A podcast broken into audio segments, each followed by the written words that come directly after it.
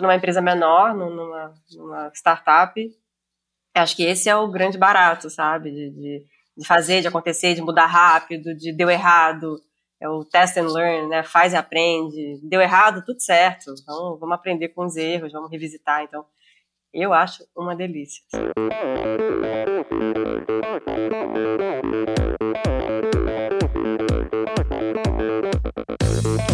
Olá pessoal, aqui é o Nalberto Vôlei. Olá, aqui é o Paulo Kakinov.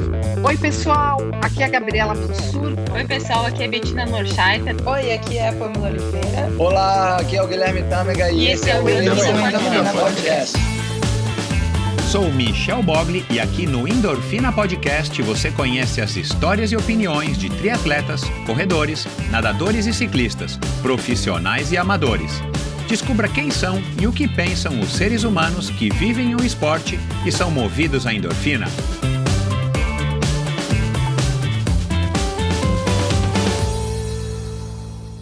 Olá, seja bem-vindo a mais um episódio do Endorfina Podcast. Esse e todos os episódios são editados pela produtora Pulsante. Siga arroba produtora Pulsante no Instagram. Bom, segundo episódio do ano, o episódio de hoje é um episódio muito legal. Se você não conhece a Rosana, ou se você conhece a Rosana somente no lado é, como é, country manager do Strava, e uma mulher que entende tudo sobre o Strava e vem falando aí, principalmente nos, nos últimos quatro podcasts que ela participou ao longo aí do último ano e meio, mais ou menos, um ano, um ano e meio. Ela falou muito e tudo praticamente sobre o Strava. E claro, sempre tem novidades, né? O Strava está tá, é, crescendo e chegando com tudo aqui no Brasil. Quer dizer, já é enorme, né? Mas ele está crescendo a sua base de, de usuários e tentando fidelizar os usuários e tudo mais. Nessa nossa conversa, você vai se surpreender. A gente falou pouquíssimo do Strava. A gente falou sobre a Rosana, a gente falou sobre assuntos diversos, como o networking dela, as experiências profissionais dela, a vivência na Nike, como é que ela foi parar no Strava, as mudanças na vida dela, o que fez com que ela buscasse sempre a partir de um certo momento, um certo, uma certa fase na sua vida pessoal, fizesse ela, o que que fez ela buscar novas oportunidades, como é que ela conseguiu esse essa posição na Nike, como é que ela foi atrás da posição no Strava, a gente falou sobre idade relativa, a gente falou sobre influência dos pais, a gente falou de toque, ansiedade, a gente falou de grana, é, até de reclame aqui. Enfim, uma conversa muito legal, uma conversa que vai te surpreender, e esse é o nosso propósito. Eu adorei ter essa conversa com a, com a Rosana, foi uma conversa é, bem interessante. Como mais ou menos foi a conversa com a Marcela, Marcela Lima. Se você não ouviu, o penúltimo, é o penúltimo episódio do ano passado, o episódio com a Marcela Lima, mountain biker profissional. Foi um episódio onde a gente falou pouquíssimo sobre mountain bike, a gente falou mais sobre a vida, sobre é, o esporte feminino, enfim.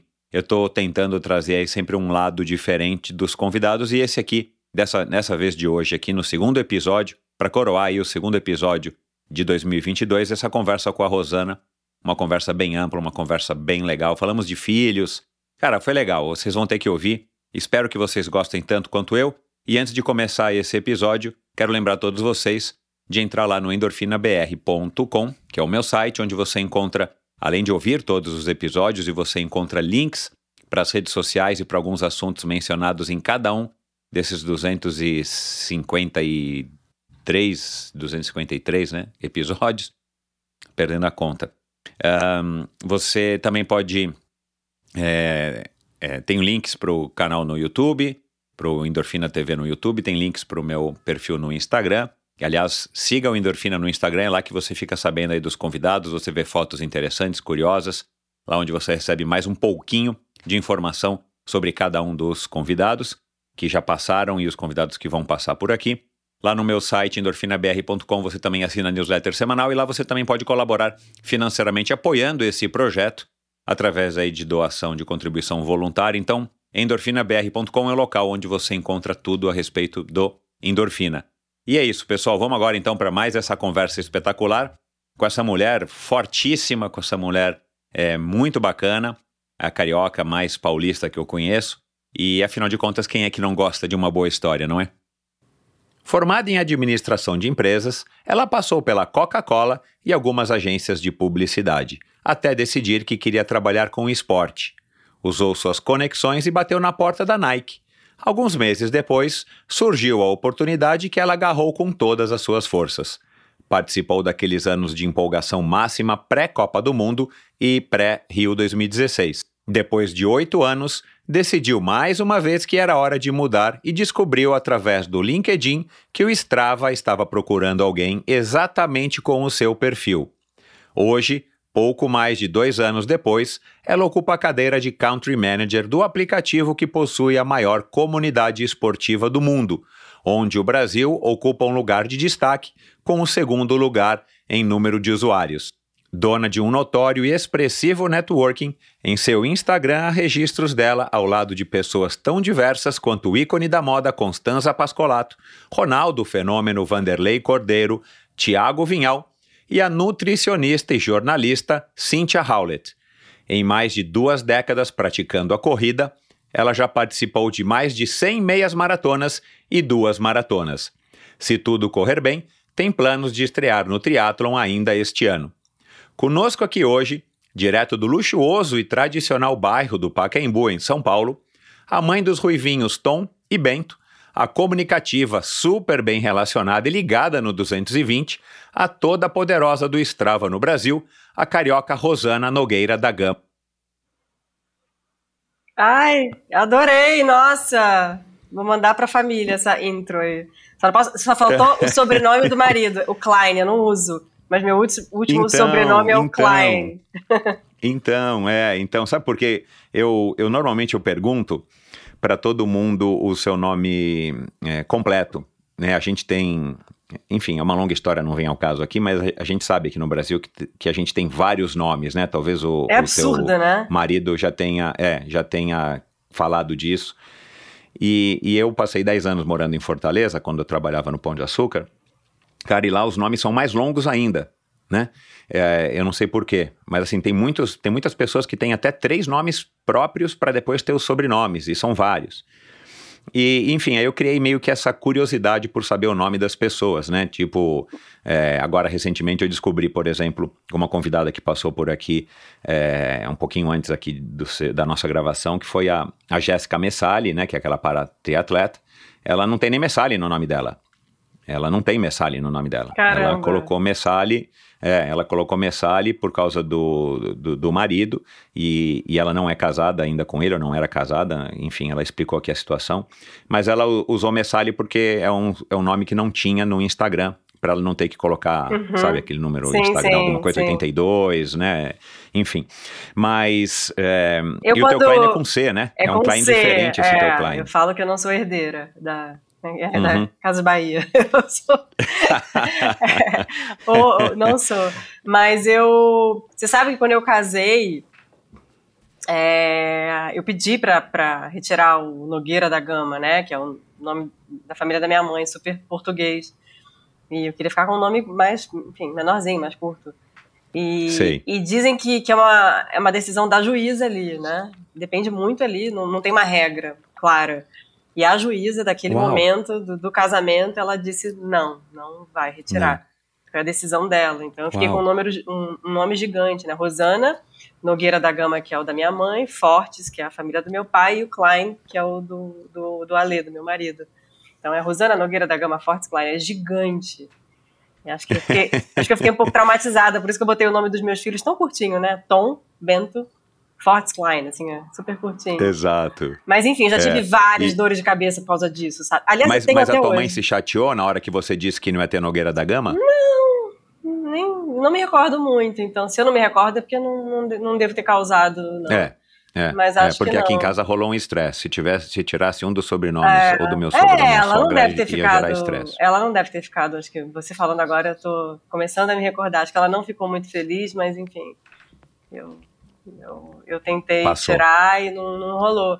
Mas até hoje eu tenho muito Uhum. problema, sabe? Com, com companhia aérea, enfim. Aí dá pra ficar um, dá pra fazer um podcast falando sobre isso. Legal. Rosana, é, bom, muito obrigado por ter aceitado o convite. Vai ser um prazer aí é, te conhecer, porque eu te falei agora antes de, de começar a gravação. é, eu já tinha ouvido você no Gregário, já deve fazer um ano. E, e hoje, ah, enquanto eu pedalava, eu ouvi mais três episódios é, com você, três podcasts diferentes com você, inclusive o Beco da Bike, onde eu também já estive, do Werther, um podcast muito legal. Mas com o Enio Augusto também, que já passou pelo Endorfina, do, do Por Falar em Correr. E você falou muito do Strava. E, e a gente está gravando esse episódio agora no finalzinho de dezembro, né? Quem estiver ouvindo vai estar ouvindo no começo de janeiro. Acabaram, vocês acabaram de soltar aí o, o ano do, do esporte para o Strava, né? Como é que foi o ano né, nas métricas que vocês monitoram, que eu acho que é um termômetro bem legal. E a gente até pode falar disso. Mas eu, eu queria aqui, como é de praxe no Endorfina, trazer um, um lado mais humano, um lado diferente da Rosana. Então eu já faço aqui um disclaimer. Quem quiser mais informações sobre o Strava, tem três podcasts que, aliás, o timing desses podcasts, quatro, né, com gregários, foi bem legal, porque foi um logo no começo da pandemia, foi um no meio, foi um agora acho que em setembro, alguma coisa assim. É, não, não havia mudado tanto, mas vocês já fizeram, pelo que eu li também aqui, alguns sites é, que eu pesquisei aqui para falar do Strava, já foram mais de 80 novidades que vocês lançaram, né? 80. é, como é que vocês chamam mesmo? De novas funcionalidades, acho que toda semana Isso, tem uma novas nova. funcionalidades, exato. É, é. E contrataram mais de 100 pessoas no último ano, né? Você falou uma hora que o Strava tinha 210 funcionários, já sei que hoje já tem mais de 300, se eu não me É, engano. é. Então, Quando É, eu comecei no Strava, já, já é, foi um ano assim de. ah, meu primeiro mês, eu, eu, eu, eu tinha uma viagem marcada é, de férias com meu marido, e, enfim, uma viagem para África do Sul, que eu não, eu não conhecia. E aí eu avisei, né, na minha contratação, falei, olha, eu tenho uma viagem marcada, enfim, com meu marido e sem filhos, então não vou desmarcar. Não, não tem problema algum. E aí, durante a viagem, é, eu fiquei sabendo que, que teve um momento, assim, super desafiador para a companhia de uma demissão bem grande, sabe? Assim, de, sei lá, 100 pessoas. Era bastante gente uhum. é, saindo. De repente, o número não é esse, tá? 80, mas era bastante gente É. proporcional, né? Proporcional ao Uhum. número total aí de, de, de funcionários. A empresa é uma empresa muito enxuta, né? Muito pequena, né? Acho que isso fala muito sobre ela, assim. É uma empresa de, de, de digital, né? Então, Uhum. total digital E, e uma empresa que já tem, que já tem 11 para 12 anos, né? Ela foi fundada oficialmente em 2009, né? Exato, exato. é. Mas porque a gente É. não vende nada, né? A gente no final vende só assinatura. Só. A gente vende assinatura, né? Mas a gente não vende Uhum. gear, né? Então, é, enfim, as empresas aí de, de as marcas que a gente sabe que tem um pezinho no digital, mas que dependem do físico, de loja, aí o, o, buraco, é, o buraco é mais embaixo, mas assim, É, a gente aqui é. totalmente digital. E aí eu passei É. por esse momento que foi bem difícil, imagina, eu tinha acabado de começar e estava passando por isso, um mês de empresa, não tinha nem um mês, e eu, caramba, e o meu chefe super sem graça, imagina, assim, acabei de contratar uma pessoa e já avisar para ela que a gente está fazendo um, um, Um corte. um, um corte grande.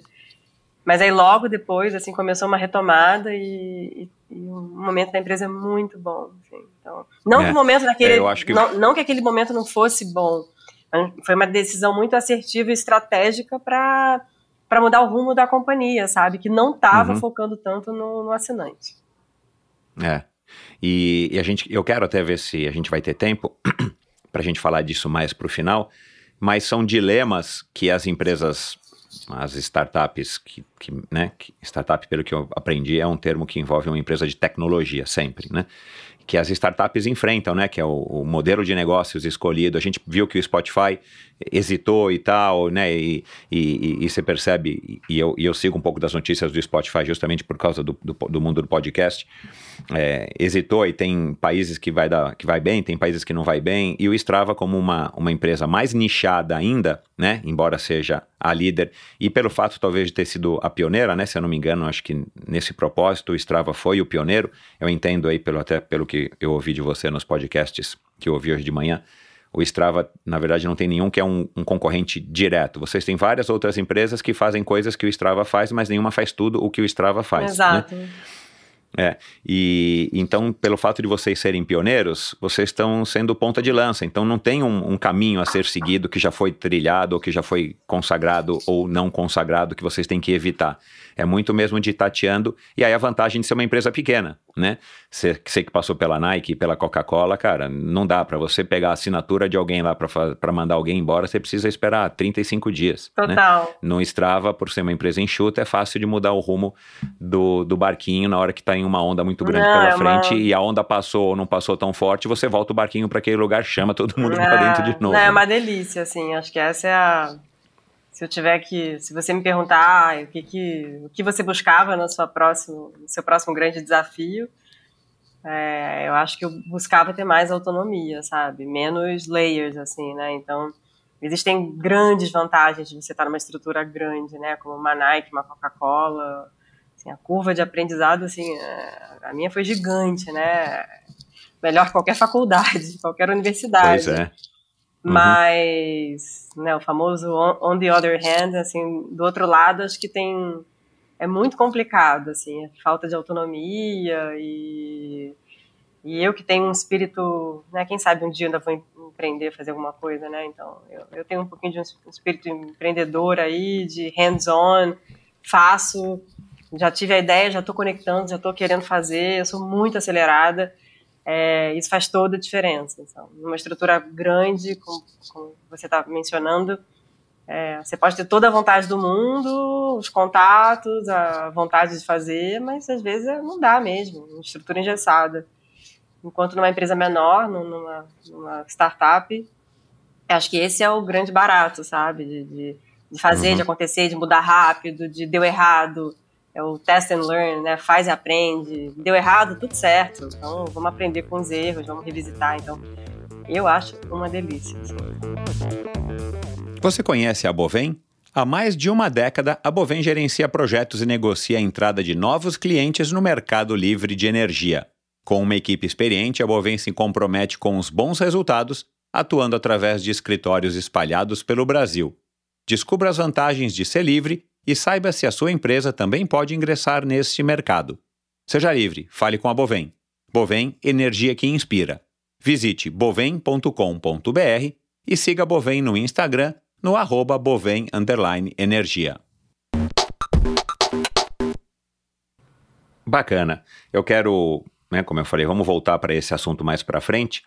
Agora, antes de falar dessa tua energia, que eu quero saber se ela veio da dona Mimi, você fez um post há três anos que você escreveu no seu aniversário de 40 anos que os 40 são os novo 20. E, e eu tenho a minha, eu tenho a minha, eu tenho 52, eu tenho também a minha, a minha visão a respeito disso e concordo, né? Mas eu queria saber da sua, como é que isso se aplica na sua vida? Quando que você descobriu isso? Como, como, é, como, é, que, como é que isso né? E, e, continua acontecendo, né, na sua vida. Hoje você está com 43, vai fazer 44 daqui a poucas semanas.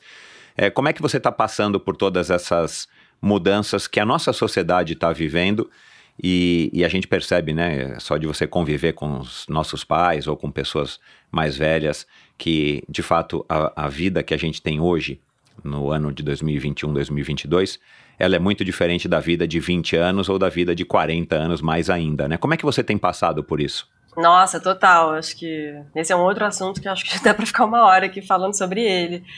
É...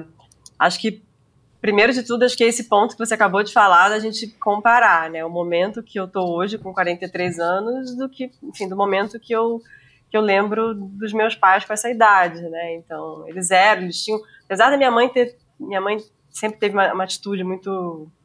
Ela é uma pessoa extremamente conservadora, mas ela sempre teve uma atitude jovem, assim, de, do jeito de se vestir. Acho que principalmente de, se mostrar, assim, sabe? Ela sempre foi uma mulher muito vaidosa, muito bonita, então acho que sempre tive esse exemplo, assim, dentro de casa. É, mas, mas eu, enfim, sei lá, minha avó materna eu perdi, enfim, ela fatalmente morreu aí de um câncer, mas com 62, 63 anos e, e, a lembrança que eu tenho era de uma senhorinha, sabe? E hoje, com 62, 63, você não é uma senhorinha nem aqui, nem em lugar nenhum, a não ser que você esteja muito Não, mal é. cuidada, né? Então, é, eu, enfim, né, acho que não porque eu escolhi, porque foi o rumo que a minha vida tomou. Eu casei um pouco mais tarde, eu tive filhos mais tarde, mais tarde. Então, o Tom nasceu, eu tinha 37, né? E o Bento 40. E acho que isso era inconcebível, né? Há anos atrás, você falar que você ia engravidar e ter filho com 40 anos de idade. E eu tenho um espírito muito jovem, né? Assim, eu sou jovem de espírito, né? Eu lembro que lá na Coca-Cola, tem bastante tempo isso, tá? Tem, há 20 anos atrás, a gente falava, assim, de. Tinha algum. Tinha, acho que a própria Coca-Cola tinha uma coisa de, de um posicionamento young at heart, né? Jovem de, de coração, jovem de espírito, né? Que é isso, assim, eu sempre fui muito jovem de espírito. O meu marido, ele é sete anos mais novo do que eu, né? Acho que. é, e ele tem uma cabeça de, de um- de uma pessoa mais velha, assim. Mais velha do que eu, acho. Então, eu acho que eu trago essa energia para dentro de casa, sabe? Que tem a ver, obviamente, também com a, com a coisa do, da- do esporte, das conexões do esporte, é, enfim, de eu, de eu gostar de me cuidar, cuidar da minha saúde, é, de eu, enfim, acho que ter já aproveitado bastante, e aí meus filhos nasceram um pouquinho mais tarde, é, mas eu sempre fui uma pessoa que me relacionava com, com todas as idades, sabe? Então, com eu até hoje eu tenho, tô falando aqui com você, tô lembrando assim de amigos. Eu eu tenho uma uma amiga da Nike que virou uma grande amiga, que enfim tem menos de 30 anos de idade, então ela podia ser minha filha, né? É, e ela vem aqui em casa e a gente pede um japonês e a gente tem conversas de, de amigas, assim, né?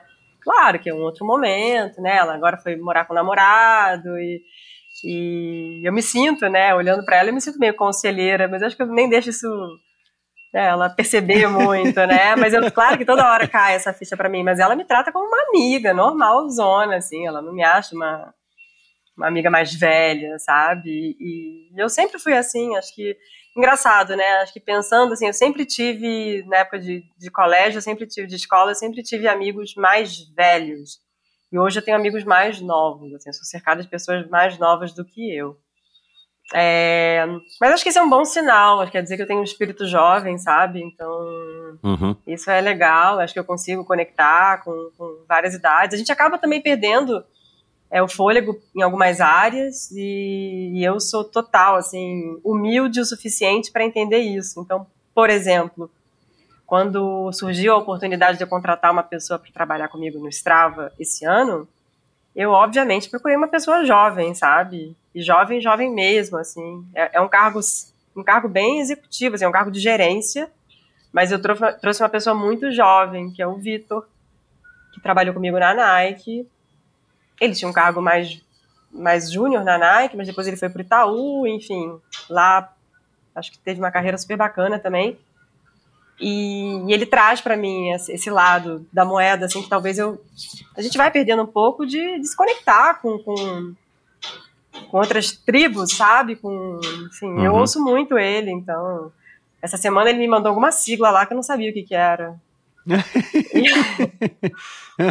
e, ele dá várias gargalhadas comigo, mas assim, eu acho que posso estar enganada, mas eu acho que ele entende isso, a nossa né, diferença de idade, assim, de mais de 10 anos, e ele me respeita, eu respeito ele, né, no, no- no papel dele, ele traz essa, esse frescor, essa, é, essas novas conexões que talvez, né, eu, por conta, obviamente, do meu dia cheio, de tudo que eu faço, eu não, não tenho tanto tempo para fazer. Ele me puxa a orelha, assim, quando ele acha que, ai, Rô, acho que não é isso, assim, acho que vamos explorar isso aqui e tal. Então, é, mas eu acho que, que é isso, assim, acho que hoje em dia. é, eu, sou, não, eu não gosto muito, assim, de. de não penso, assim, que eu vou, vou ser uma senhora, assim, toda esticada, não, sabe? Acho que, falando um pouquinho de procedimentos cirúrgicos e plásticas e tal, eu tenho um pouco de pavor, assim, né? Sou totalmente a favor, é, mas pro bem, né? Não para você ficar retardando, assim, sua idade, sabe? Porque é legal envelhecer bacana, acho super legal Uhum. as mulheres com, essa, Uhum. com esse mindset agora de, ai, por acaso tenho muito Menos é mais. é, tem muito cabelo branco, vou deixar então, porque tô de saco cheio de ficar pintando cabelo toda semana, porque é um mega saco isso, sabe? É. Então, uhum. acho legal, acho mulheres super estilosas, então é, mas, mas é isso, assim. Então, tento trazer isso um pouco. É, o meu filho mais velho é uma comédia, assim. Ele, é, ele é bem gêniozinho, né? É, ele tem seis anos, assim. Ele é, ele é super novo, mas ele tem uma cabeça de um menino mais velho, assim. E ele me apresenta, assim, para todos os amigos. Ele fala: essa é minha mãe, Rosana, ela tem 43 anos. Eu, você não precisa não. falar a ele me apresenta assim para todo mundo: essa é minha mãe, Rosana, ela tem 43 anos. E meu pai é mais novo do que ela. Tá, você não precisa falar isso. É. Acho que tanto... Cara, criança é, é um barato. E essa idade, cara, eles são muito espontâneos, é, E já se comunicam bem, né? Então eles, eles, eles, eles, se colocam e nos colocam em situações super interessantes. Mas acho legal, assim, hoje quando eu tava voltando. Hoje ele teve troca de faixa no judô. E aí eu tava voltando ouvindo rádio CBN e o Márcio Atala estava falando com. Naquele papo de sábado que ele tem, ele estava falando com uma nutricionista sobre obesidade infantil. Enfim, um papo de uma hora, então muito assunto. Mas eu peguei esse pedacinho que ele falou sobre o exemplo dentro de casa. E isso é muito legal, sabe? Porque o exemplo que eu dou dentro de casa é que eu sou uma mulher de 43 anos, uma mãe de 43 anos, mas super ativa, sabe? Então pode ser que a gente que a gente acabe pecando por muita coisa, né? Mas a gente não consegue fazer tudo. Mas essa entrega eu faço, assim, do exemplo de, de uma pessoa ativa, sabe? De bem com a vida, é, que acorda cedo, eu não sou nada preguiçosa.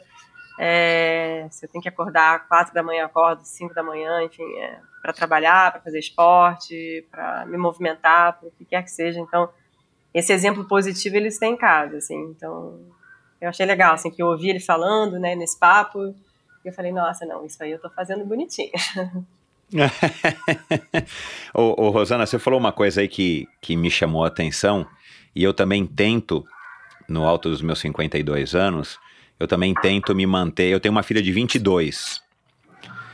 E, e cara, as amigas dela, quando vem em casa, me chamam de tio, né? Aí eu me sinto um pouco velho, eu não tenho como dizer que não, né? Um maior mulherão ali de 22, 23 anos, 20 anos, me chamando de tio. Nessa idade do, do, do dos seus filhos, é, ainda tudo bem, né?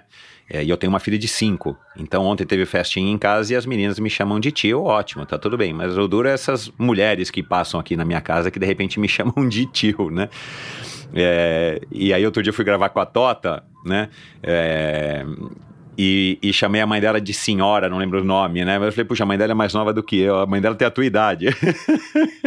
falei, cara, assim, aí tem horas que eu me coloco assim, eu falo, puxa, acho que eu tô eu tenho de fato 50, embora um, um, corpinho de 45. Olha, a Tota é um bom exemplo. Não falei dela, mas é um super exemplo. É uma menina que eu trato como uma amiga, assim. Eu tenho. Um, sou super fã dela. E eu tava pensando sobre isso, assim, porque essa semana a gente combinou de, de fazer um pedal juntas. Ela tá aqui em São, tava aqui em São Paulo, foi embora ontem. É. E, e, quando ela falou, não, a gente vai pedalar juntas e tal, eu fiquei me preparando psicologicamente, né? Eu falei. Tomara que ela não, não ia te convidar para levar com a Gisele lá pro Pico do Jaraguá, Não, né? exato. Não, não, imagina se ela falando, vou ficar na sua roda, eu ia morrer de medo, ia ter dor de barriga. Então. E é tão legal isso do esporte, né? Eu tava vendo também uma, umas publicações, uns posts do Pipo, né? Agora na prova do, dos sertões.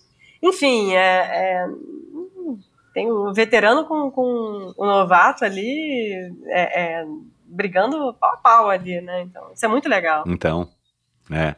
Então, e aí o que eu ia falar, e eu tento me policiar, que é, isso que você disse é muito legal, de você ter contratado o Vitor, uma pessoa mais, bem mais nova do que você, para te, te dar também esses inputs.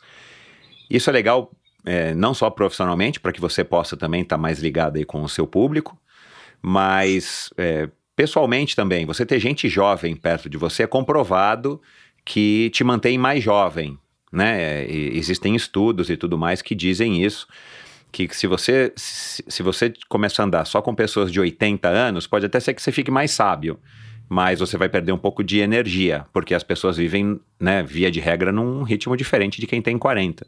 Agora, ao passo que se você só andar com jovens pessoas de 20, 25, 30, Isso também vai te abastecendo de energia, não só de conhecimento, principalmente no mundo cada vez mais digital que a gente está vivendo, né? Então isso já mostra que você tem uma cabeça boa e talvez não uma cabeça de 40, mas talvez uma cabeça de 30, porque é, a gente sabe, né, pelos nossos pais ou chefes que eventualmente a gente já teve na nossa carreira, que tem muita gente que se fecha e, e, e não ouve quando a gente não nos ouve quando somos jovens, porque acha que sabe tudo e nós não sabemos nada. Mas a gente percebe hoje em dia, né? Se o teu filho de seis anos já tem algumas qualidades que você fala, meu, esse menino é inteligente, ele é esperto, né? Quem dirá um jovem de 20, 25, né? Ou de 18, enfim. Mas bacana, legal a gente passar um pouco por essa, por essa, é, por esse capítulo. Agora, você descobriu o esporte relativamente tarde, né? Perto do que a gente gosta ou a gente gostaria, ou que vocês buscam também no Strava, né? É, foi com cerca de 18 ou 20 anos, alguma coisa assim. O que que virou a chavinha naquele momento, que é um momento tenso nas nossas vidas? Eu imagino que você, já devia ter ingressado na faculdade, é, e de repente você fala, não, vou começar a correr, é, e, e, e o que que te atraiu para você então virar a chavinha de quem praticava pouco esporte, ainda mais uma carioca, né? A gente tem essa ilusão na nossa cabeça que todo carioca e toda carioca é super sarado, né? Se você for na numa praia agora no Rio de Janeiro nesse dia, nesse horário que a gente está aqui, tá lotado de gente jogando tudo quanto é tipo de, de esporte, fazendo tudo quanto é tipo de esporte. E você não, você estava um pouco afastada desse mundo e de repente, pumba, resolve começar a correr e não parou até hoje. Acho que, assim, eu não venho realmente de uma família de com, com lastro do esporte. É, acho que meu pai ouvindo isso vai me corrigir, dizendo sim, seu avô jogava basquete, enfim. Mas eu não tenho essa lembrança como muita gente tem. Uh, vários personagens que eu, que eu já ouvi em entrevistas aqui com, com você no Endorfina que eu acho incrível, sabe? Acho tão importante isso e, e, e menos a, a questão da, da, performance, mais a disciplina, o que o esporte traz, né? Então, hoje, na troca de faixa do Tom, o sensei, o professor, estava falando sobre isso. Não, não tirem os filhos de vocês, sabe? Porque acaba que, quando é pequenininho assim, parece aquele esporte que vai ser um esporte só de um ano e depois você já, já tira a criança. Deixa ele aqui, porque o, o judô é um esporte que traz disciplina, organização mental, assim, isso é tão legal, sabe? Muito. É, então, eu acho isso, assim, é, lembra, assim, meu irmão fez, mas assim, quer ver uma lembrança muito clara que eu tenho, e eu acho isso péssimo? É, eu, eu entrei na natação muito tarde, assim, todos meus amigos já nadavam e eu, eu não me afogava, eu sobrevivia. Mas eu fui fazer natação, aprender a nadar mesmo, nadar crawl, assim, fui aprender a nadar já com, sei lá, 11, 12 anos, e eu tive que entrar na turminha lá de que tinha, sei lá, seis anos, sete anos, para aprender a técnica. Uhum. E o meu pai, que me levava no Fluminense, eu fazia aula no Fluminense, lá no Rio, ele não tinha a menor paciência. Então ele já saía de casa mal-humorado, isso para mim é uma lembrança muito forte. Ele não tinha paciência, marca, né? ele não tinha paciência de me levar. É, não era uma coisa empolgante, vai lá para natação. Ele, ele deixava super claro que ele ele estava mal-humorado, impaciente. Ele me esperava dentro do carro, que já é aflitivo isso, né? Você saber que tem uma pessoa dentro do carro te esperando. E, enfim, então assim, eu já chegava com, sabe, uma coisa de uma mistura de medo, de ansiedade, porque meu pai ia estar dentro do carro me esperando. Meu pai é incrível, tá? Super do bem. Mas enfim, mostra um pouco. A... É, e a gente erra quando. A gente erra, não tem jeito, né? Total. Não dá pra culpar. Se assim, eu contar. É. Eu um dia desse falei sobre isso com a minha mãe, né? Assim, como eu sinto falta, assim, de não ter tido isso, ela nem tem essa lembrança. Ah, é? Nem lembro disso. Falei, sim, você vê como isso me marcou, sabe? Então, acho que é isso, assim, eu não tive essa disciplina, eu não tive muito entusiasmo vindo da família. Então eu fiz aquilo ali, fiz um balé, fiz a nataçãozinha lá, com a falta de paciência do meu pai, eu logo, logo já saí da, da natação. A minha melhor amiga era atleta já profissional de nado sincronizado no Fluminense. Depois eu tive um, um, um namorado, namoradinho de adolescência aí, que que era do polo aquático, então eu sempre me chamava, me, me, achava meio loser, assim, né, porque eles eram lá super engajados e eu em, mal, mal conseguia nadar direito. Enfim, acho que essas coisas vão, né? Não sei, tem que trazer aqui um, um psicólogo, aqui, um analista aí pra. não, a gente não precisa ir fundo pra, assim, não. Pra, pra falar sobre isso, mas eu acho que isso vai formando ali alguma coisinha, assim, no. E aí depois vem, acho que uma questão mais de estética mesmo, né? De, de preocupação com o corpo. Ah, fiquei mais gordinha, queria manter a, a forma, enfim, aquelas descobertas de 18, 19, 20 anos. E tinha a ver também, tinha bastante a ver com, com um lado social aí que eu, que eu tava querendo fazer amizades e tal, fora do, do universo ali de, de, faculdade. Sendo bem sincero, eu não lembro qual foi a conexão. Agora eu tô lembrando que, que teve um, um, uma conexão de um amigo que era super é, corredor, o Kid. Euclides era um super corredor. É, mas não sei como que eu fui ingressar na, na Filhos do Vento, uma assessoria bem conhecida lá do Rio. E uhum. fiquei lá bastante tempo, e lá fiz amizades e conexões, e dali não parei mais. E, e aí comecei a me inscrever para as provas, e, e, fui fazendo uma atrás da outra. Nunca liguei para saber tempo de prova, meta, pace. Claro, né, no final sabia, mas eu corria muito para me manter ali ativa e tal, pegar a medalhinha no final. Eu fui fazendo, então não parei, assim, sempre fiz prova, assim, todo ano fazia. Fazia 5, 10, 21, 21, 21, 21, 5, 10 e tal.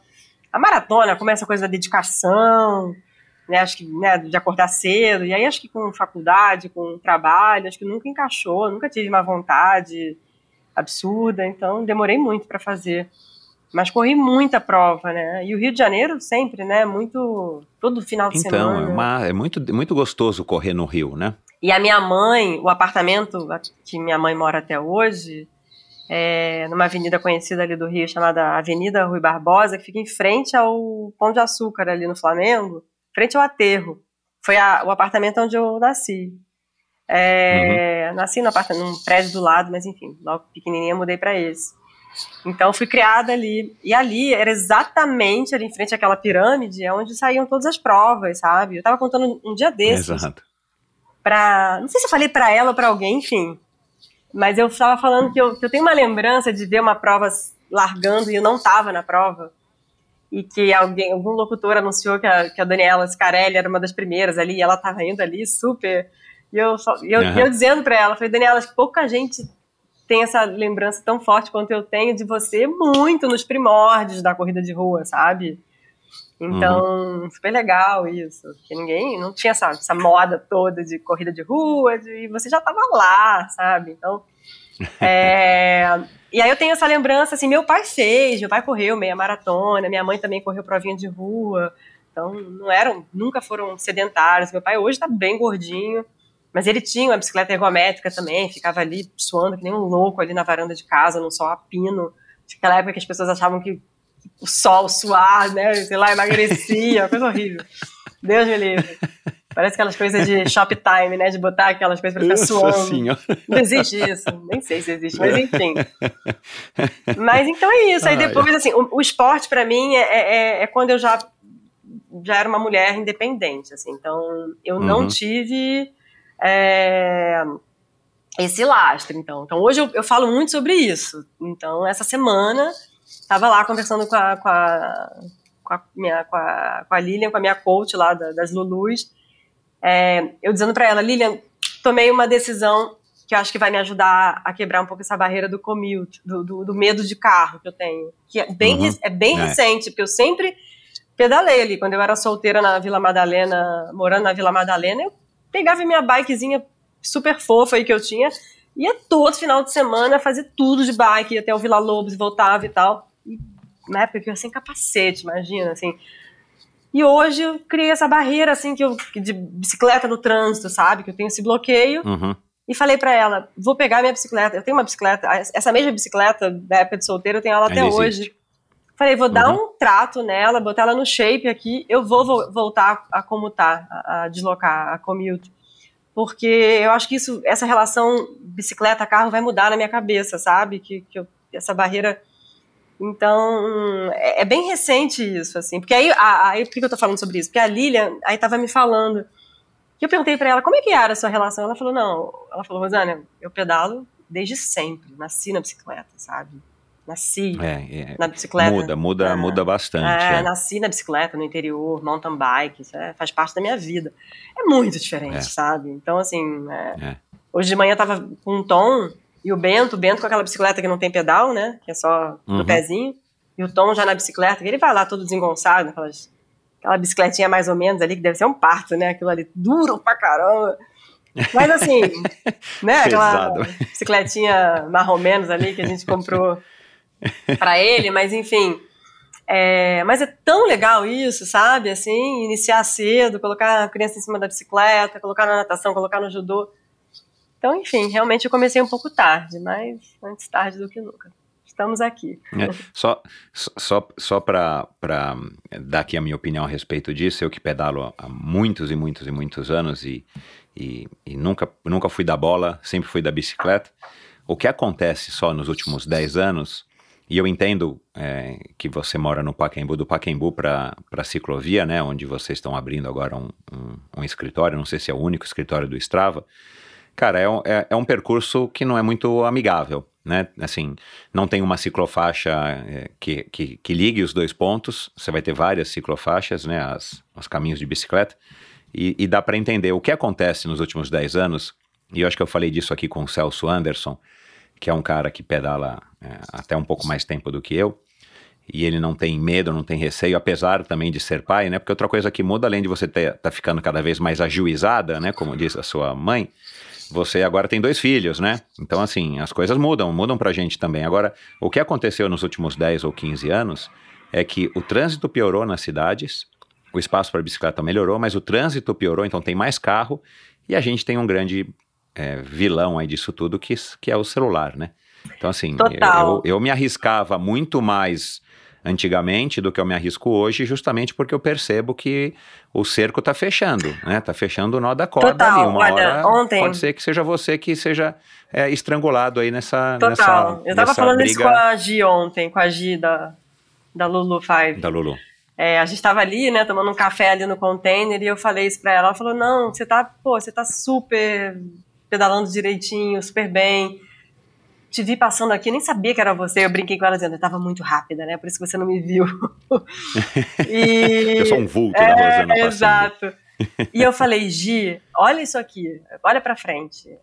É, e aí ela olhou aí pra marginal, né? Aquele pedaço Uhum. é, a caminho de, de Morumbi, Interlagos. Falei, cara, é muito carro. E Você não tem noção da cena que eu vi hoje. Ontem eu vi uma cena, assim. É, é, aquele trânsito horrível, aquelas, sei lá, 50 mil faixas na marginal e, e motoqueiro, e absolutamente todo mundo no celular, porque aí o trânsito é só o trânsito para um pouco, que vai todo mundo pro celular. Meu, E passou um pelotão ali do meu lado, mas no meio da pista, no meio da marginal. Absurdo. E eu falei pra ela, não era uma galera, era uma galera toda pimpada, só bikes incríveis. E assim, não é pelo não é o ciclista, mas é o carro, é a moto, sou eu. Eu também, eu, eu dei um tranco assim no carro. Quando eu vi as bicicletas, eu dei um tranco. Então, um tranco errado ali, um- um- uma manobra errada, se tira É. a vida de um cara, sabe? Então, Exato, é. É. sabe qual é a chance de eu, de eu pedalar na marginal do jeito que esses caras? Não, zero. Zero. Zero. Eu não, não preciso disso, eu não vivo disso. Assim, eu tenho dois filhos para criar, eu quero estar viva amanhã, não quero me acidentar, sabe? Assim, enfim, já tive minhas quedinhas bobas ali, mas é, é, que- é- é acidente para estar no meio de estrada, então, assim, chance zero, sabe? Zero, porque não é pelo ciclista, é pelo outro, sabe? É pelo. pelo, Uhum. pelo é, é, obviamente, ninguém sai de casa querendo matar ninguém Exato, acidentar ninguém. Mas é um Waze ali, é um, é, um, é um WhatsApp que você vai checar, é um, é um Instagram, sei lá, que, que, que, que, pode tirar a vida de alguém. Assim, é muito sério isso, sabe? Uhum. É. É, infelizmente, né? Porque e é, um, e, e é um problema que a gente sabe que não é só do Brasil, né? No Brasil a gente sabe que talvez, pelo menos a gente tem a impressão de que é pior do que em, pelo menos no hemisfério norte, mas a gente sabe que isso acontece nos melhores países, né? Onde a bicicleta é muito mais respeitada. Então, esse é o único, é o único argumento que eu tenho contra as pessoas que dizem, não, mas eu sempre fui, eu sempre. Eu também sempre fui, mas hoje eu já não vou mais porque antigamente não tinha o celular, antigamente tinha muito menos carro. E é uma questão de probabilidade, né? Se num, num deslocamento que você vai fazer, É, eu até entendo for a assim. gente passar um desses, 500 carros, eu conheci umas meninas super legais de um, projeto chamado, chamado Mulheres de Gravel. Super legal. E eu tava num debate com ela. Ah, da Helena Coelho. Isso, isso. É, é, ouvinte aqui, é minha consultora para assuntos Helena, femininos. vou falar de é. você agora. E aí tava conversando com ela sobre o projeto que a gente está apoiando da CCR de, de desbravar novas rotas, começando em São Paulo, mas isso não é só São Paulo, vai ser Brasil. Desbravar novas rotas para apresentar o ciclista, sabe? Para a gente não ficar dependendo só, e aí falando aqui do nosso universo de São Paulo, só de romeiros e, e novas romeiros, sabe? Rotas adequadas, convidativas, seguras, com estacionamento, com uma lanchonete, sei lá, um lugar para você fazer lá um lanche depois, tomar um café da manhã. Enfim, a gente está com esse projeto. E, e, e, tentar, né? A gente sabe que não vai tirar todo mundo, mas tentar tirar as pessoas das, bandeirantes e das anhangueras. E quando eu falei isso, falei acho que isso para as meninas lá, para Helena, e falei um dia desses para as meninas lá do, do Fuga, do Clube de Ciclismo Fuga, e elas, fal, e elas ficaram. Da Vic. Das meninas da Vic, falei isso para Vic, para Heloísa, para as meninas, e elas se sentiram quase ofendidas, assim, né? Eu vi na hora. Que elas falaram: não, tá totalmente errado, porque é isso que a gente quer. A gente quer ir para a estrada, assim. A gente não tem carro. A maioria das meninas aqui não tem carro. Então, a gente, a bicicleta é o nosso meio de transporte. Então a gente depende da bicicleta, Rosana. Não, não dá pra gente. Essa coisa de botar a bicicleta dentro do carro, não existe é. isso pra gente. A gente não tem carro. E aí na hora eu falei, sabe, me deu aquele. Eu falei, super entendi, assim, né? Porque realmente é outra realidade. Eu tenho um carro dentro de casa, eu, eu uso muito pouco meu carro. Mas eu tenho porque eu tenho duas crianças, eu preciso pegar o mais velho, a escola não é tão perto. E agora estou usando muito até para ir para ciclo lá, né? Eu estou indo de carro mesmo. Eu, é isso que você falou. Eu, eu, eu consigo listar aqui 20 pontos para você que eu acho super perigoso, perigosos da minha ida aqui de Gianópolis para Caimbu até a ciclo, sabe? Que, que são total foco de acidente. Eu não quero passar por isso, sabe? É. É, não precisa, é, não precisa. Então, né? é, mas eu entendo também a posição das meninas, assim. Isso, ela, é. Elas usam, elas não são commuters, elas, esse é o meio de transporte delas e isso é Exato. super normal fora do Brasil, né? Aqui que todo mundo é, a gente é muito cafona, né? Todo mundo tem que ter carro, mas é é isso, sabe? É quem, quem, quem mora em um país que, que você consegue ter um, um transporte público decente e a bicicleta é o seu meio de transporte para ir para um restaurante, para um barzinho, para casa de um amigo. Isso é super legal, né? Enfim, quem sabe a gente chega lá. E também não dá para ficar falando muito mal, né? De eu vejo isso pelos dados do, do Strava Metro, né? Que é aquele serviço que a gente tem.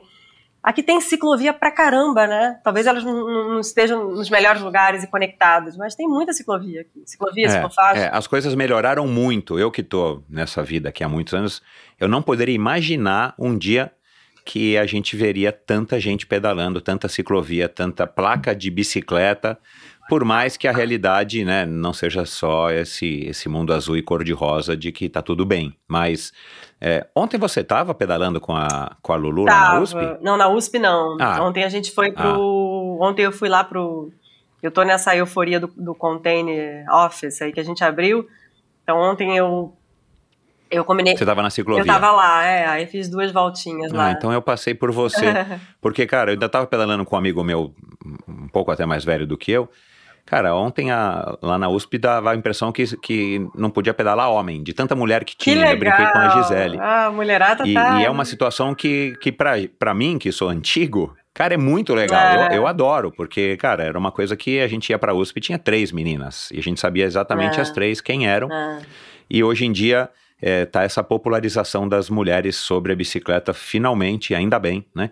Mas a gente não pode negar que é, é, o crescimento ele vem sim com esse efeito colateral de que aumentam os acidentes, aumenta o contato de carro com bicicleta, de carro com de, de pedestre com bicicleta e, e acaba ocasionando aí é, acidentes é, menores e maiores. Mas é, é uma coisa que a gente tem que torcer para que aos poucos a gente consiga resolver. E eu acho que a Helena está muito ligada nisso e tal. E eles têm que entender, né, na minha opinião, nunca conversei sobre isso com a Helena, mas que não dá para você querer medir força com carro, com caminhão, não dá, né? É, então assim, não total, adianta você falar, e- eu, to, eu posso, eu vou pedalar aqui, cara, se o carro te triscar, você espirra, não tem o que fazer, Exato, você pesa muito menos é. do que a inércia do carro, é, quer dizer. é física, Então tem exato. que abrir um pouco o olho, é física, você tem que abrir um pouco o olho, né? Não adianta você achar que, que é o ideal. É. O ideal é uma coisa, a realidade é, é. outra, né? Agora, vamos voltar aqui pro assunto. Aí, desde então, que aí eu já tô, já tô aqui, né? Me desculpa aqui, mas já tô fazendo uma análise, por isso que você mergulhou no esporte de corpo e alma, né? Porque, de alguma maneira, aquele, aquele momento de infância para você de- deixou alguma marca. E aí, de repente, cara, você ingressa na Coca-Cola como uma estagiária, né, que eu ouvi, aí depois você sai da Coca-Cola depois de cinco anos, passa de agência em agência, agências grandes, até uma hora que você fala, meu, não aguento mais, eu quero trabalhar no mundo dos esportes, e, e aí você já estava correndo há muitos anos, você, você escolhe trabalhar na Nike, você vai lá, põe o dedinho na Nike, passa algum tempo, né, e depois de muito empenho e esforço, reuniões e tudo mais, e sorte, você ingressa na Nike num momento que eu acho que foi para o nosso Brasil, na história recente, o momento de ouro do esporte, né? Que a gente vivia aquele momento, meu, agora o Brasil vai mudar, a gente vai ter esporte muito mais popular e não sei o que, a Copa do Mundo, metrô, o metrô da Copa do Mundo aqui em São Paulo até hoje não terminaram, né? Que tá lá na ciclovia. Aliás, outro dia a gente falou disso. Enfim, é, mas, cara, eu tenho a impressão que deve ter sido uma experiência na Nike muito legal e talvez muito mais legal do que, sei lá, um- pessoas que, que tenham trabalhado lá nos oito anos antes ou nos cinco anos, an- anos antes, ou talvez até agora que o legado não veio, né? É, conta aí como é que foi isso e, e, de novo, o que que o esporte passou a representar na tua vida depois que você ingressou de fato no mercado de trabalho, do, ainda mais da Nike, né? Que é, eu tenho a impressão que é, é- é sonho de consumo aí de todo mundo que quer trabalhar com esportes, pelo menos passar pela Nike em algum momento, porque a Nike ela tem, pelo menos aqui para nós brasileiros, uma grande influência, né, em Total. termos de esporte. Tem uma marca muito forte, né? É. É, eu, Aquilo que eu te contei, né? E acho super legal toda a oportunidade que eu tenho de dividir isso. É, eu queria muito sair desse universo de estar do lado da agência de publicidade. É, acho que era um ambiente super tóxico e, e a gente está falando de 10 anos atrás, tá? Então acho que muita coisa mudou. Mas um ambiente tóxico, machista, é, que eu não me sentia confortável. Eu tive uma. A última experiência que eu tive em agência não foi nada positiva. Então, é, tomei essa decisão e como eu, enfim, era uma época que eu estava relativamente confortável financeiramente, né? Tinha saído, tinha algum saving ali, conseguia. E aí cheguei a fazer uma, uma tentativa de fazer um, um- uns freelancers e tal, numa área de, de, de redes sociais, de, de, de social media e tal. E aí depois eu falei, não, quer saber, assim, eu tenho a faca e o queijo na mão, eu vou escrever aqui no papel, fazer o, shortlist aqui de lugares onde eu quero trabalhar, sabe? Então, e nada me impede, não sou casada, não tenho filhos, e aí fiz isso. Então, e, e o que realmente assim encabeçava a minha, minha relação ali de locais onde eu gostaria de trabalhar eram as, as, as marcas de esporte, né? A Nike, Adidas, e depois, enfim, ASICS, e, e eu fui atrás disso, é, dos contatos. Então, a Nike era, sem dúvida, a marca que eu queria, e eram, e eram tempos diferentes, né? Então, a gente está falando de 10 anos atrás, não era aquele aquele tempo obscuro da Nike, que, que era quase desrecomendada, mas era ainda antes do boom. Então, Exato, mas a é. marca já estava vivendo um tempo, enfim, que, que me chamava atenção. E eu fui, bati na porta e vi, enfim, aí conectei com um amigo que eu nem tinha muita aproximação, mas ele foi muito querido e quando eu saí da Nike eu fiz questão de mandar uma mensagem para ele que eu sempre me emociono assim lembrar disso. Como é que um cara perdeu o tempo dele me ajudando, assim, ele não ganhou nada com isso, assim, né? Então, tão legal isso. Então ele perdeu tempo fazendo e-mail, me apresentando e tal, então e, e o Norte, então, esse cara, o Norte Pool, o nome dele, ele me indicou para o, na época, diretor de marketing da Nike. Eu fiz um- uma série de entrevistas lá em Alphaville, né? Na época o escritório ainda era lá. E, e não tinha vaga, não tinha. Enfim, quando eu cheguei lá, tinha uma vaga para uma área de energy marketing, não sabia nem o que era isso. E já me botaram numa entrevista com um inglês, que eu mal entendi o que ele falava direito, e depois, enfim. Eu falei, não, deu tudo errado aqui, né? Porque eu não fui nem preparada para falar um pouco sobre é, é uma área que, que, enfim, não tinha muito a ver comigo naquela época e tal. Mas eu fui lá é, é navegando e entendi exatamente o que eu queria e surgiu uma oportunidade para trabalhar no Rio de Janeiro e comecei lá. Então, tudo isso que eu estou contando, isso demorou um bocado, tá? Assim, de três a quatro meses. Então, Aí você saiu de São Paulo e voltou para o Rio. Aí eu saí de São Paulo e voltei para o Rio, porque quando. Por que, que você veio para São Paulo, afinal? Acabei esquecendo de perguntar. Eu vim para São Paulo para trabalhar, então, há bastante tempo atrás, quando eu saí da Coca-Cola. Fui trabalhar numa agência chamada FBIS, que na época nem se chamava FBIS, é uma agência super grande, né? Mas se chamava fulano.com. Era um site, assim. Então, é, os publicitários que estão ouvindo vão, vão reconhecer. Então, e aí eu fiquei, fui para o Rio, voltei, enfim, tenho várias idas e vindas, mas eu acho que se somar tudo, eu já estou com certeza mais de 15, 16 anos em São Paulo. E aí, quando eu soube dessa vaga, não tem nada a ver com esse momento do norte e do, e do diretor de marketing. Eu recebi um e-mail de uma pessoa que eu conhecia, é, que estava na Nike, por acaso, mas eu nem lembrava que ela estava lá, dizendo aqueles e-mail meio, e-mail meio spam, assim, amigos, eu vou fazer uma transição aqui na Nike, e a minha vaga tá aberta, que é uma vaga de, enfim, de city marketing e tal. E, e aí eu li aquele e-mail e falei, nossa, acho que é uma vaga muito júnior para mim. Mas aí eu peguei esse e-mail dela e mandei pro diretor de marketing. Falei, olha, maior coincidência, acabei de receber esse e-mail. Acho que essa vaga não é para mim nesse sentido de que ela é muito júnior. Uhum. Mas se essa for a maneira que eu tenho para ingressar na empresa, eu, eu topo. Assim. E aí, assim, não tinha a menor ideia de salário. E eu, eu quero, eu tô afim, assim. E se você quiser, eu volto pro Rio. Eu vou pro Rio. E aí Caramba. ele já me direcionou pro que seria o meu chefe, que é um paulista que, que tava no Rio. Era sempre essa coisa, né, entre os paulistas e os cariocas, e aí eu fui, fiz entrevista e ele foi super sincerão para mim. Ele falou na hora da entrevista lá no Rio, ele falou: "Essa vaga não é para você. É super, assim, é uma vaga mais de coordenação, uma gerência júnior e tal". Eu falei: "Não quero saber. Eu quero. Eu vou, enfim, me bota para crescer aqui dentro". Eu eu lembro que eu voltei para casa e falei que na época meu namorado, não era casado ainda, falei com a Lei, ele falou, cara, a gente segura onda aqui de grana, de dinheiro e tal. Se é isso que você quer, vambora, tamo junto, sabe? E aí foi isso, foi essa é a, é maneira, assim. Não sei se eu aconselharia isso hoje para ninguém, porque eu acho que é. é, porque acaba que enfim, né? Não, foi, foi, foi um risco que você correu, mas assim, né? Você, você não teria você não teria curtido o que você curtiu, aprendido o que você aprendeu, vivido o que você viveu na foi Nike, incrível. se você não tivesse, quer dizer, até poderia ser que sim, mas talvez tivesse demorado, né? E não existe o si, né? Você foi lá, pegou. Agora você estava motivada, talvez até por conta dessa. Eu, eu não consigo agora me lembrar quando é que saiu o resultado de que o Brasil seria a sede da Copa do Mundo em 2014, depois sede dos Jogos. Mas você acha que a Nike também te impactou nesse sentido? Ah, com de certeza. você querer entrar num lugar que você sabe que tem uma, um peso enorme no futebol, Não, no mais brasileiro, sim. você tem um peso gigantesco nos Jogos Olímpicos. Sim, eu comecei na Nike em 2012, semanas. poucas semanas depois da inauguração da, da primeira.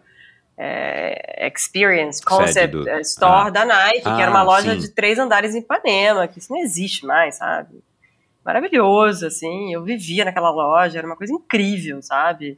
Haja, haja tênis para vender para pagar aquele aluguel ali, mas era um, era um, era um absurdo, sabe? Assim, era um, uhum. ah, eram anos que a gente, eu vivi o melhor tempo da Nike, assim, que era um, um, tempos, um tempo de ouro, com, com, com orçamento incrível, com atenção, tudo era Brasil, Brasil, Brasil, e os estrangeiros, né, vindo para cá toda hora, são os insights, é, eu, vi o eu vivi o melhor tempo. Sim. É, quando o Brasil saiu na capa da Time, né? Total. Provavelmente. E o Lula era o cara, é... né? Então vocês estavam surfando também, Sim. como várias outras empresas. E aquela gestão bacana, sabe, do Rio, e uma euforia, e enfim, parecia que, né, que, a, que a violência estava um pouco apaziguada, então. Não, tempos incríveis, assim. Eu vivi e fui crescendo, fui crescendo dentro da Nike mudei de cargo várias vezes. É, acho que talvez não na velocidade que eu, que eu desejava, né? Isso, para mim, acho que é, foi aí que eu acho que, que, eu, que foi o momento de decisão, acho que, de, acho que até da minha saída, assim, acho que é, as coisas aconteceram, mas não na velocidade que eu gostaria, né? E que, a, que não é sempre assim, né? Na vida não é. Exatamente. Então, é. mas foi super legal, eu aprendi um bando, assim, mas. E aí tem tudo, né? Tem essa coisa da velocidade, de que as coisas acontecem, tem essa, esse ponto que eu falei lá no começo do nosso papo sobre os layers de uma multinacional, muita coisa que, que eu nem nunca ousaria falar. Eu sempre fui uma pessoa de parcerias, sabe? Assim, eu sou super a favor de, de, de co-branding, de, de, de trazer marcas para somarem, né? Eu trabalho aqui hoje assim no Strava, é a marca de bicicleta, é a marca de gear, é a marca de suplementação. Quem é que pode somar o meu trabalho? Eu não tenho dinheiro infinito, eu não tenho contatos infinitos, eu preciso Sim, se, você vem para somar, tamo junto. É, você é uma conec... você é uma pessoa que gosta de conectar. Total, né? eu sou uma conector, eu sou total, assim, eu sou, eu sou conhecida por isso. E na Nike eu não pude exercer isso. Por quê? Assim, sei lá, tem 200 exemplos aqui, mas lembrando de um agora. Eu tenho, enfim, vários exemplos, mas assim, um, ah, um amigo meu que tinha uma marca de uma bebida no Rio, que depois, enfim, bebida virou um gigante, foi vendida para Ambev. Mas naquela época ele estava começando, queria conectar e tal. Eu falei, não, vamos fazer coisas. E, e, e, isso mostra que é uma marca genuinamente carioca. A gente vai abraçar ela, ela vai estar nos nossos eventos. E o meu chefe na época, na época era o grande né, o diretor de marketing, ele achava um absurdo, assim, porque a Nike tem uma coisa meio metida mesmo, assim, né? A marca não precisa de ninguém, então É. e isso era uma coisa É. que me incomodava, porque eu gostava de exercer esse meu poder de conexão, de, de abraçar, de, de juntar. E isso eu não pude fazer lá dentro. Não pude. E eu faço isso super bem hoje, sabe? Acho que esse é o meu, meu ponto de, de maior orgulho que eu tenho hoje. É de, eu sei fazer isso bem feito, sabe? Eu sei conectar. Claro que a gente sai errando por aí, mas Isso é natural? Você aprendeu de alguém? Foi alguém que foi não, te. Eu sou assim, eu sou assim. E se você me pedir, se a gente desligar agora esse podcast e você me ligar na sequência dizendo eu tenho um projeto, eu preciso de ajuda, eu preciso conectar, eu vou te ajudar, assim. É, e eu faço isso numa boa, sabe? Porque eu acho que a gente tem que fazer isso. Assim, é, é uma coisa minha, assim. Acho que o poder que eu tenho das minhas conexões, sabe? Assim, de ajudar, de, de juntar projetos. Um dia desses, o Rafa Velar, é, que trabalha lá com o Ricardinho na Adventures, ele, ele me mandou uma mensagem pelo WhatsApp dizendo: Ah, tem aqui uma startup. Que lá eles compraram a Go For It, né? É, um pedaço, né? Um pedaço da Go Uma For It parte, do- é, do- dos é, talentos, é. Vou gravar com o Rafa daqui a umas duas, três semanas. Ah, ele é incrível. Eu não conhecia ele, enfim, conheci recentemente. Ele é mais acelerado que você. Ele é, ele é. Ele é, Só, cara. ele é. Eu acho que ele bate o recorde naqueles aqueles campeonatos americanos de, de bubble, não sei como é que fala, de ficar falando. Meu, cara, tem um raciocínio que eu vou te falar, Total. meu. E aí ele falou Eu vou querer descobrir qual que é o segredo, qual que é o açaí que ele toma, meu. E aí ele falou pra mim nessa mensagem, ele, ah, Rosana, tem um, um projeto de uma startup, uns meninos que eu conheci, uma coisa de, de, de conectar, é um LinkedIn do esporte, eles querem conectar, é, é, Uau. super legal, atletas que, que não têm as conexões certas, eles querem conectar os atletas a marcas, atletas a rede de network e tal. Aí eu falei, claro, me apresenta. E ele, na hora, ele ficou tão assustado que ele, jura? Eu, claro, eu tô pronta, quero ajudar. Se é um projeto bacana, deixa eu ouvir, deixa eu ver se eu posso ajudar em alguma coisa. E, e aí ele, na hora, respondeu isso. Ele falou, nossa, que legal, porque não é todo mundo que tá pronto para ajudar, assim. Que, le Exato. que legal, que bacana. E assim, na semana seguinte eu fiz um Zoom de uma hora e meia com os meninos. Já indiquei para eles os caminhos, assim, dei quase uma mentoria ali de, ó, isso aqui, isso aqui. E foi super bacana. E, enfim, a gente não tem todo o tempo do mundo, eu tenho uma vida super corrida, tenho dois filhos para criar, é, é a casa, é o casamento, é o esporte, é o trabalho.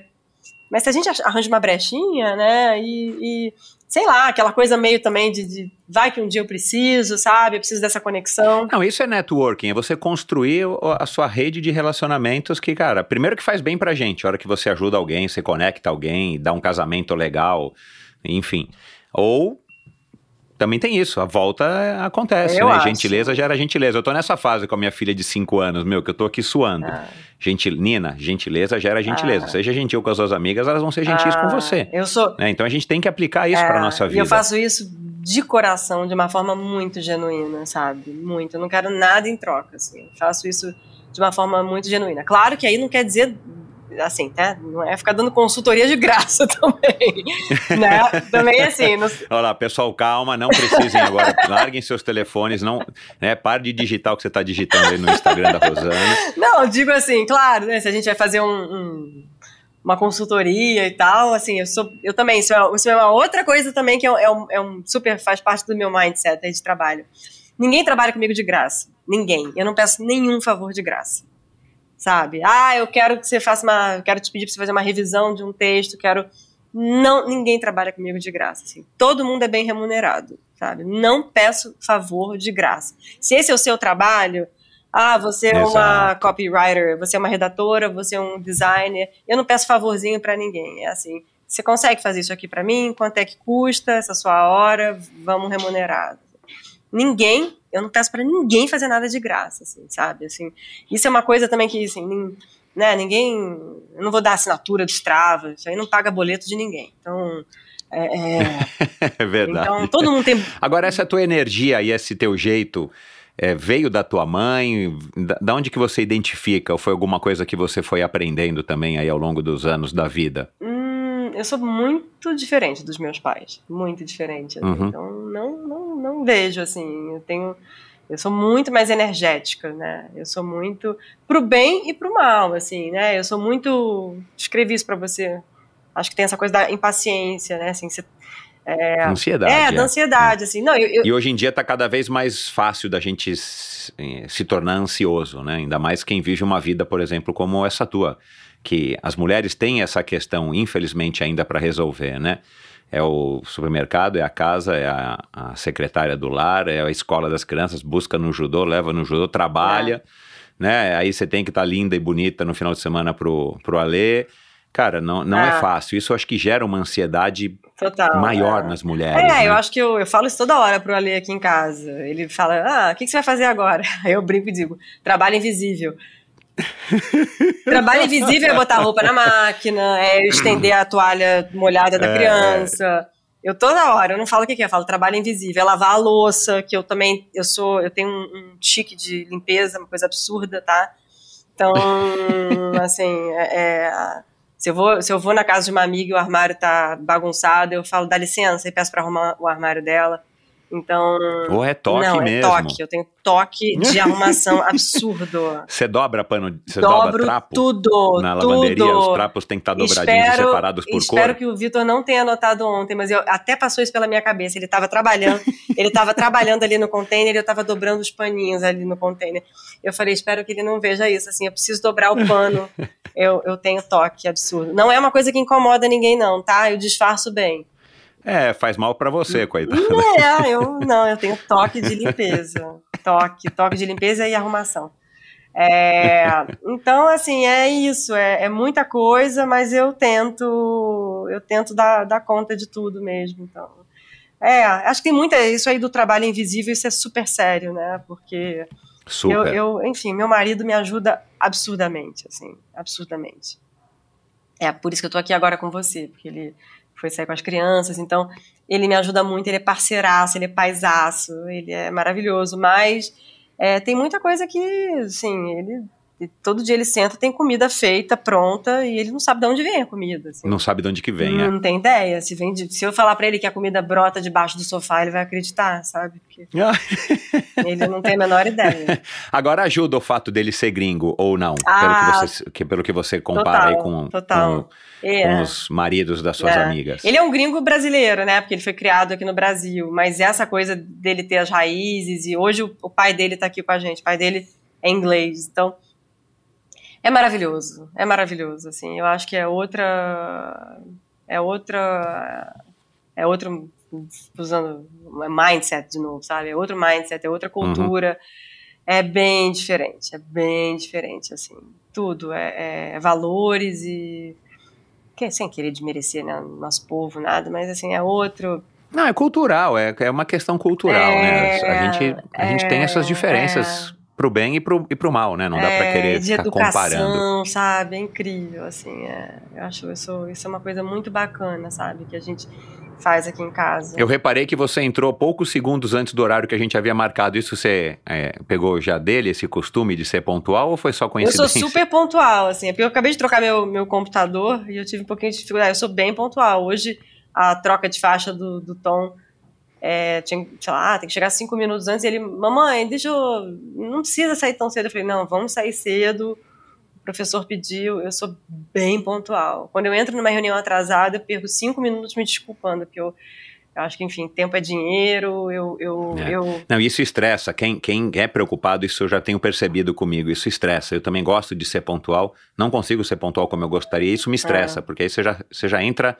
Fala, caramba, me atrasei, vai atrapalhar. E eu trabalho numa empresa né, americana e o meu dia a dia é 99,9% dedicado a, a americanos e ingleses e francês e, e, enfim, espanhol e japonês. Então, é, lá no Strava, a reunião é de 9 a 9 e 45, 9 e 44 o povo já tá dando tchau, assim. Não existe É, então. acabar 9 e É, cara, 46. isso é tão legal, cara. Não É, mas existe. isso é tão legal. Eu olho cara. pro meu chefe, ontem eu fiz uma reunião com ele que eu, eu, eu acho que eu passei um minuto, tá? A reunião. Ele já tava coçando a cabeça, ele já tava aflito. Assim.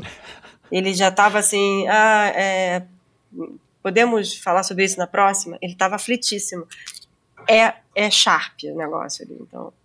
Isso, enfim, óbvio que Legal. me educa também, né? Bom, mas pra gente não estourar o nosso tempo aqui, porque eu sei que você vai começar com a sua cabeça. Imagina. É, fala, você disse que tinha, né? eu- é, pelo teu Instagram, eu, eu não fui até o começo do teu Instagram, eu fui até 2011. Nossa, mas sofri Aí aconteceu bastante. alguma coisa aqui que o Instagram voltou pro zero. Eu falei, ah, não, agora não vai dar mais. É, eu tinha que dar jantar para minha filha.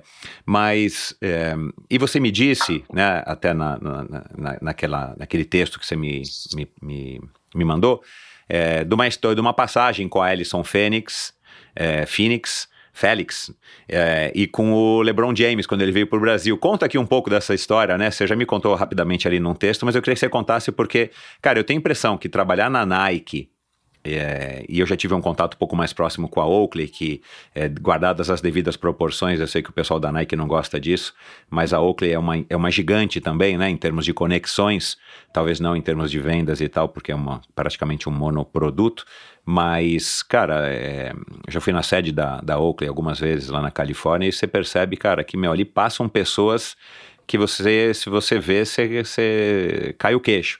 E na Nike é igual, né? Pela, pela gama de atletas e tudo mais. Conta essas histórias ou outras que você queira contar que, que vem à cabeça agora, assim, que são interessantes e curiosas para quem tá ouvindo. Ah, Acho que a Nike tem uma coisa muito bacana, enfim, uma não, né? Zilhões de coisas legais. Uma delas é essa, essa, esse respeito e a conexão com atletas, né? Então, claro que tem vários episódios aqui pra gente que a marca teve que se retratar, né? Então, a própria Exato, Alison é, Felix foi um, um retrato quando, quando pediu para diminuir salário, enfim, aquela história lá. É, mas a, a, marca trata, ela vive, né, dos atletas, né, os atletas que, que fazem parcerias, parcerias, né, longas de o próprio Ronaldo, né, com o contrato vitalício dele. E nesses oito anos eu tive, é, quase oito anos, eu tive muitas oportunidades bacanas de conhecer muita gente legal. Atletas brasileiros, enfim, é, Vanderlei, Marilson, que estavam sempre no escritório, é, atletas de futebol, né, a Nike respira futebol aqui no Brasil, não só no Brasil, é, e alguns atletas maravilhosos aí, nomes internacionais, né, então o Kobe Bryant teve aqui algumas vezes e, e eu tive a honra e o privilégio de, de estar por perto, fazendo a agenda dele, levando ele para conhecer o Rio. O LeBron foi um caso mais atípico, porque foi uma visita que não era uma visita oficial da Nike Brasil, não estava na nossa agenda aqui. Ele veio pela Nike uh, USA. Então foi aquela coisa meio de sopetão assim, ah, ele tá vindo, e aí não vai ter ninguém no Rio para receber e tal. E aí alguém me ligou e falou, e eu lembro que foi o Tim, que era, enfim, né, depois se tornou diretor de marketing da Nike, e, na época era um, um, um diretor de marketing, e, e, e, eu lembro exatamente que ele me pediu assim, posso te pedir um favor? você poderia ficar com ele no final de semana? Eu falei, claro que sim. É, e acompanhá-lo se ele precisar de qualquer coisa. E acompanhar é ser uma babá mesmo, sabe? Você é, tá dentro da, é. da van do atleta. Ciceronear o cara é. para onde ele quiser ir. E aí eu fiz tudo, assim, eu peguei no aeroporto, levei para almoçar, levei para visitar uma quadra, depois tinha um, umas reuniões, é, enfim, com o time dele, mas eu estava sempre por perto, eu era a pessoa, o ponto de apoio, o contato local, qualquer BO que tivesse aqui no Brasil é, levei para uma churrascaria. Enfim, foi super legal, né? Enfim, ele é meio carrancudo, assim, mas na hora de ir embora foi, foi bem bonitinho, assim, que ele deu uma, um tchau geral para a galera da van, que eram, enfim, é, eu, segurança local, uma pessoa de sports marketing e tal. E aí depois ele deu as costas e ele voltou assim e falou: quero falar com você. Ele falou, muito obrigado, você foi incrível, assim, fez toda a diferença né, nos meus dias, muito obrigada. E me deu, assim, um abração, sabe? E foi legal. Porque, enfim, um cara reconhecendo ali que eu, sei lá, de repente ele passou pela cabeça dele, nossa, uma pessoa que trabalhou aqui todo final de semana, sabe? Então, é, legal pra caramba. E, e foi bacana, assim, né? Trocar ideia com, enfim, LeBron, né? Falar da dieta dele, eu lembro que ele me contando da dieta dele, que era super rígida, até para ele pra eu saber onde é que a gente ia levá-lo para almoçar e tal. Imagina chegar com o LeBron numa churrascaria. É, a Alison Felix foi super legal, mesma coisa. O dela até assim não era nenhuma conexão com a Nike, a vinda dela para o Rio. Ela estava vindo por uma alguma coisa de, de, de federação, de atletismo. Nesses anos pré-Olimpíadas, muita coisa acontecia no Rio, né? Muita coisa. Assim, eram dois anos assim, é, cidade fervilhando, muito, enfim, era setup para Olimpíadas mesmo. E aí eu soube, eu soube que ela estava vindo, conectei com o meu time, com a Nike, Sports Marketing, e falei, Alisson Felix está vindo para o Rio, vamos fazer alguma coisa. E, calma, calma, vamos ver e tal, vamos falar com a galera lá né, nos Estados Unidos. E, e aí realmente entenderam que era uma visita relativamente rápida, assim, de três dias. Não tinha nenhuma chance de encaixar nada da Nike, porque uma visita oficial, nada, porque ela realmente tinha uma, uma, agenda paralela. E aí eu consegui o telefone do irmão dela, que eu não sei se ainda é até hoje, mas era o empresário dela. E comecei a me conectar com ele, falei, me apresentei, falei que eu né, era pessoa aqui do Rio, responsável pelo, pelo, pelo Rio e que uh, queria saber se a gente conseguia encontrar com ela para dar um presente, para trocar uma ideia. E ele foi super simpático, falou, claro, mas ela tá descansando, você se importa de ser talvez um, um quick dinner, um jantar no hotel dela. E aí nisso eu já conectei assim com umas meninas corredoras, que eu também queria fazer daquele momento, sabe? Então chamei umas meninas. Um mini evento. É, então chamei três meninas Chamei a Jade, a Maria e mais alguém que eu não tô lembrando. Chamei três meninas que eram parte da minha iniciativa que eu fazia lá do NRC, do Nike Run Club, e que eram fãs dela. É... Peguei as meninas e falei, vamos jantar com o Alison Felix no hotel dela, sabe? E aí a gente foi. Eu tava grávida do meu primeiro filho. Então, isso tem oito anos atrás, né? Então, sete, oito anos atrás. E e aí cheguei lá, ela foi super simpática, a gente jantou e trocou ideia, e ela contou, né? Eu lembro que eu fiz um roteirinho, assim, qual era a expectativa dela.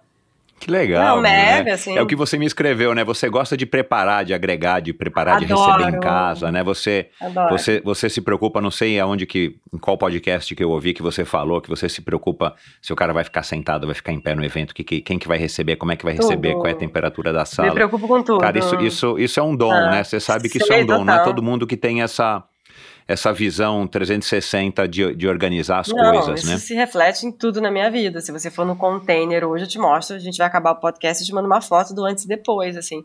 Tá lindo.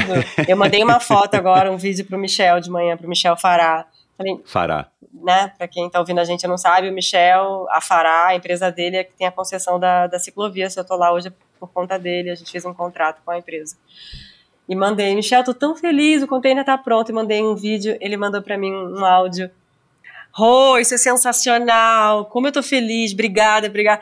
E eu falei, ah, nossa casinha tá pronta. Ele que me deu o container, ele me cedeu um container, né, mas parecia, uhum. parecia um vagão de trem lá, chovia, entrava água no container. E eu tive, eu tive que fazer Pô, tá legal demais o container. Não, tá demais, assim. Foi você que estendeu aquele pano colorido sobre Super, o sofá? eu fiz tudo. é o técnico disso. Eu fiz tudo. O meu, o meu marido perguntou se eu ia tirar mais alguma coisa de casa para levar. Ah. eu falei, não, eu quero receber todo mundo aqui, vai ser incrível. Eu já falei com as assessorias, né? Santiago, Lobo, Agi, Marcos Paulo. Eu falei, quem quiser usar, fazer reunião aqui, a casa de vocês, eu quero receber todo mundo, eu quero todo mundo se senta em casa aqui. Que legal. Mas aí voltando para Alison Felix, foi isso. E aí na hora eu agilizei. Fui na loja de Ipanema, comprei uma camisa do, né, fiz uma retirada de uma camisa do Brasil, botei o nome dela atrás, escolhi umas coisas legais que tinham, que eram produtos 100% é, com a cara do Brasil. Fiz um, um, um presente, Fez um kit. fiz um cartão, mandei pro meu chefe aprovar, tirei foto, lembro de tudo isso. Mandei para ela, enfim, foi incrível. Ela tirou foto com a camisa. Super legal, sabe? Acho que isso é totalmente priceless, né? Assim, são momentos que não voltam, é. assim, então legal demais. E tudo isso foi te preparando, né, pelo, pelo, pela minha impressão aqui, tudo isso foi te preparando para pegar esse cargo no Strava que, que, que, que de cara é desafiador, foi mais desafiador ainda por conta da pandemia, que né, a hora que você foi escolhida ali no finalzinho de 2019, a gente não tinha nem noção do que, que a gente enfrentaria. Mas eu tenho a impressão que você está bem fit assim para essa, essa posição, né? Ah, no momento que o Strava se encontra aqui no Brasil e, e no momento que o Brasil se encontra com relação ao desenvolvimento do ciclismo, do triatlon, a corrida que continua, né, vai voltar agora surfando, acho que uma onda. Eu tenho a impressão que tudo agora em 2022 é, se dá tudo certo, a gente vai voltar né, com as coisas, é, mesmo que seja paulatinamente, mas eu tenho a impressão que vai ser uma demanda, que essa demanda reprimida vai estourar e que, cara, as provas vão estar lotadas, vai ter cada vez mais gente, isso vai motivar mais gente. Eu acho que vocês vão pegar aí um círculo virtuoso da, da saída da pandemia de uma maneira muito legal. Isso te cria algum, alguma ansiedade a mais, algum medo? É, é, é enfim, te dá um friozinho na barriga, cara, isso aqui vai explodir, eu já tô com uma missão difícil que é que é, que é reativar né, a base de usuários, pelo que você também falou, né? A tua, a tua grande missão hoje é reativar a grande base de usuários que têm o Strava, mas que de alguma maneira não estão utilizando da maneira como vocês querem, e fazer essas pessoas passarem a pagar, né? Que é o, é o modelo de negócios hoje central uhum. do, do Strava. Fala um pouco aí dessa tua, Acho que não. dessa tua missão. Não tenho nenhum medo. Frio na barriga eu acho ótimo, faz parte, mas não nenhum medo. Acho que é matar no peito aqui. Acho que eu tô super pronta. Uh, tenho, enfim, é, é, a vontade de fazer mais e mais. Acho que realmente esses anos foram, foram bem difíceis, mas a gente também posso dizer que, não vou dizer tiramos de letra, mas a gente fez aqui do limão uma limonada, né? Então, naquela época mais crítica de pandemia, botando todo mundo para usar o, sei lá, o Strava conectado ao Swift. Eu, eu ficava horas aqui em cima da bicicleta pedalando com todo mundo, sabe? Então, é, a gente fazia treinos indoor, motivados, enfim, fiz coisas também com, com professores, enfim, daquela onda, daquelas lives e tal. A gente surfou todas as ondas os resultados do aplicativo no Brasil são incríveis, então, como você bem falou, a gente tem um posicionamento um pouco white label de, de não brigar com ninguém. Ontem mesmo eu recebi uma mensagem da própria CCR. Ai, vocês é, a, a, podem fazer alguma coisa com a Garmin, sei lá, com a Polar? Eu falei, super, a gente precisa dele, né? Exato, é um complemento o outro, Total. né? Até tem muita gente que vem falando, ah, mas aqui no é, Training Peaks, eu falei, não, ninguém briga, assim, o papel do Training Peaks está guardado ali, porque a gente não faz é, planilha de treino, assim, o, Stra Exato, o Strava... Né? E vocês não avaliam desempenho. Exato, então assim, é. é uma ferramenta complementar que talvez não tenha, hoje, não tenha a melhor integração com o Strava, mas vai ter, mas, é, e até porque esse cenário, de, essa, a, essa cena das assessorias é uma coisa muito peculiar do Brasil, do Brasil. Mas, é. é mas a gente está surfando um momento incrível, maravilhoso. É, realmente, assim, a base é assustadoramente grande. E o meu papel aqui é reengajar todo mundo, né? Você uma vez fez o download do app. Baixou o Strava e não está mais usando. O que, que houve? Voltou pro sofá? O que, que houve? Cadê você, hein? Cadê você? É. Nem tô pedindo para pagar, não, mas cadê você? Vem aqui, volta a caminhar, sei lá. Então, primeiro é isso, né? Até porque eu tenho uma percepção do Strava ser muito para o atleta muito core, não é, sabe? A gente está, né, o, o, ano no esporte, o Year in Sport, ele mostra isso, como o Strava está sendo super usado para caminhada, uh, né, além de outros esportes que tem um crescimento absurdo de, de, de trail, de, é, lá fora muito de hiking. É, mas é isso, assim, acho que é a maior rede social do esporte mesmo, né? E se isso pode trazer algum benefício para o atleta, vamos usar, né? Então, se você consegue, né, uma pessoa que, que, que tá com preguiça e abre lá o Strava e viu que metade do feed dela já, já se exercitou e ela tá lá na cama pensando se vai ou fica, que isso seja uma motivação a mais. Não, todo mundo já foi, agora eu vou. Vou lá dar uma caminhada, vou nadar, dar umas braçadas na piscina, vou dar uma corridinha aqui em volta da praça para é. dar uma suada, sabe? Então é isso. É, eu, eu já falei isso aqui outras vezes, não sei nem se você chegou a ouvir num dos episódios, alguns episódios acho que eu já falei, eu tenho a impressão do Strava, quando eu descobri o Strava, a mesma impressão que eu tinha e continuo tendo a respeito do post-it. É um que foi inventado, descobri depois que foi inventado em 1968, mas só em 1970 que ele virou post-it. Cara, queria eu ter inventado o Strava. Eu tenho essa sensação, porque, cara, é uma ferramenta tão, tão legal para motivar as pessoas, e, e, e, eu que estou nesse mundo há muitos anos, eu sei, cara, não é todo mundo que tem essa automotivação, não é todo mundo que acorda às quatro e meia da manhã sem ter propósito nenhum e vai dar uma volta no quarteirão, que seja com o cachorro. E o Strava não, o Strava facilita isso, né? O Strava te dá esse empurrão, te conecta, então você percebe que se você estiver em Ji Paraná, se você estiver em Porto Velho, se você estiver aqui em São Paulo, na periferia do Rio, você está conectado com várias pessoas, né? É a sensação que eu tenho quando eu vou para o clube, eu sou sócio do Clube Pinheiros aqui. Por isso que eu te perguntei no começo, antes da gente gravar aqui, clube que você era sócio. Cara, às vezes eu vou nadar às 6 horas da manhã no clube, claro que eu não estou super motivado todos os dias, Cara, a hora que você chega naquela piscina e já tem 30 pessoas fazendo tiro às 6 horas da, da manhã, você fala, cara, é, a motivação surge na hora. O Strava te faz isso de uma maneira muito mais prática, né? Na palma da sua mão, no, no teu punho ou no computadorzinho da bicicleta, e você, cara, e você se conecta com pessoas não só do clube, não só do bairro, mas do mundo inteiro. É. Então acho que é uma ideia, é, cara, assim, eu, é assim, eu, eu, queria ter inventado total, o Strava. Total. A gente tem, obviamente, né, o, acho que o nosso pilar, um dos grandes pilares é a parte analítica mesmo, de análise dos treinos, mas que eu falo muito sobre isso. Talvez não seja o jeito mais fácil de fisgar o brasileiro, né? O brasileiro tem essa coisa do lado social muito forte. Então, tá, então... talvez eu, você, enfim, acho que atletas é, já mais engajados, seja interessante terminar um treino e, e fazer análise do treino, se você fez uma corrida comparar como é que foi sua performance num segmento versus semana passada. Uhum, Mas talvez uhum. para muita gente isso não, não, vale de nada. Então, ah, eu quero saber quantas calorias eu perdi, meu pace médio e tal. Mas essa parte social de Strava é muito forte, sabe? Isso é muito legal. Então.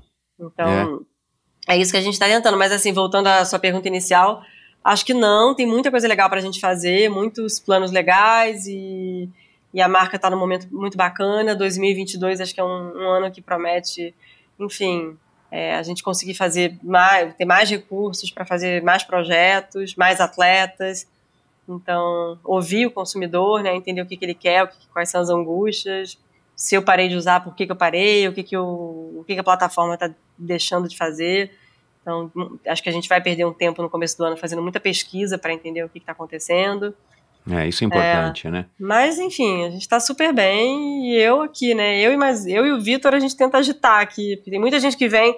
Cara, é legal essa, essa, essa, essa filosofia de fazer as coisas enxutas, né, cara? Que é completamente diferente de uma grande empresa, você sabe disso. Né? Total. Né? Tem muita gente que vem, e aí, quantas onde é que é o prédio de vocês? Eu falei, ó, o meu prédio é aqui na rua Itacolomi, onde eu moro, sei né? Então é isso, assim. É. O, o, o é, Rosana, e o legal do Strava, você falou aí agora dessa coisa da questão do social do brasileiro e tal, e, e você é uma pessoa, né, super social.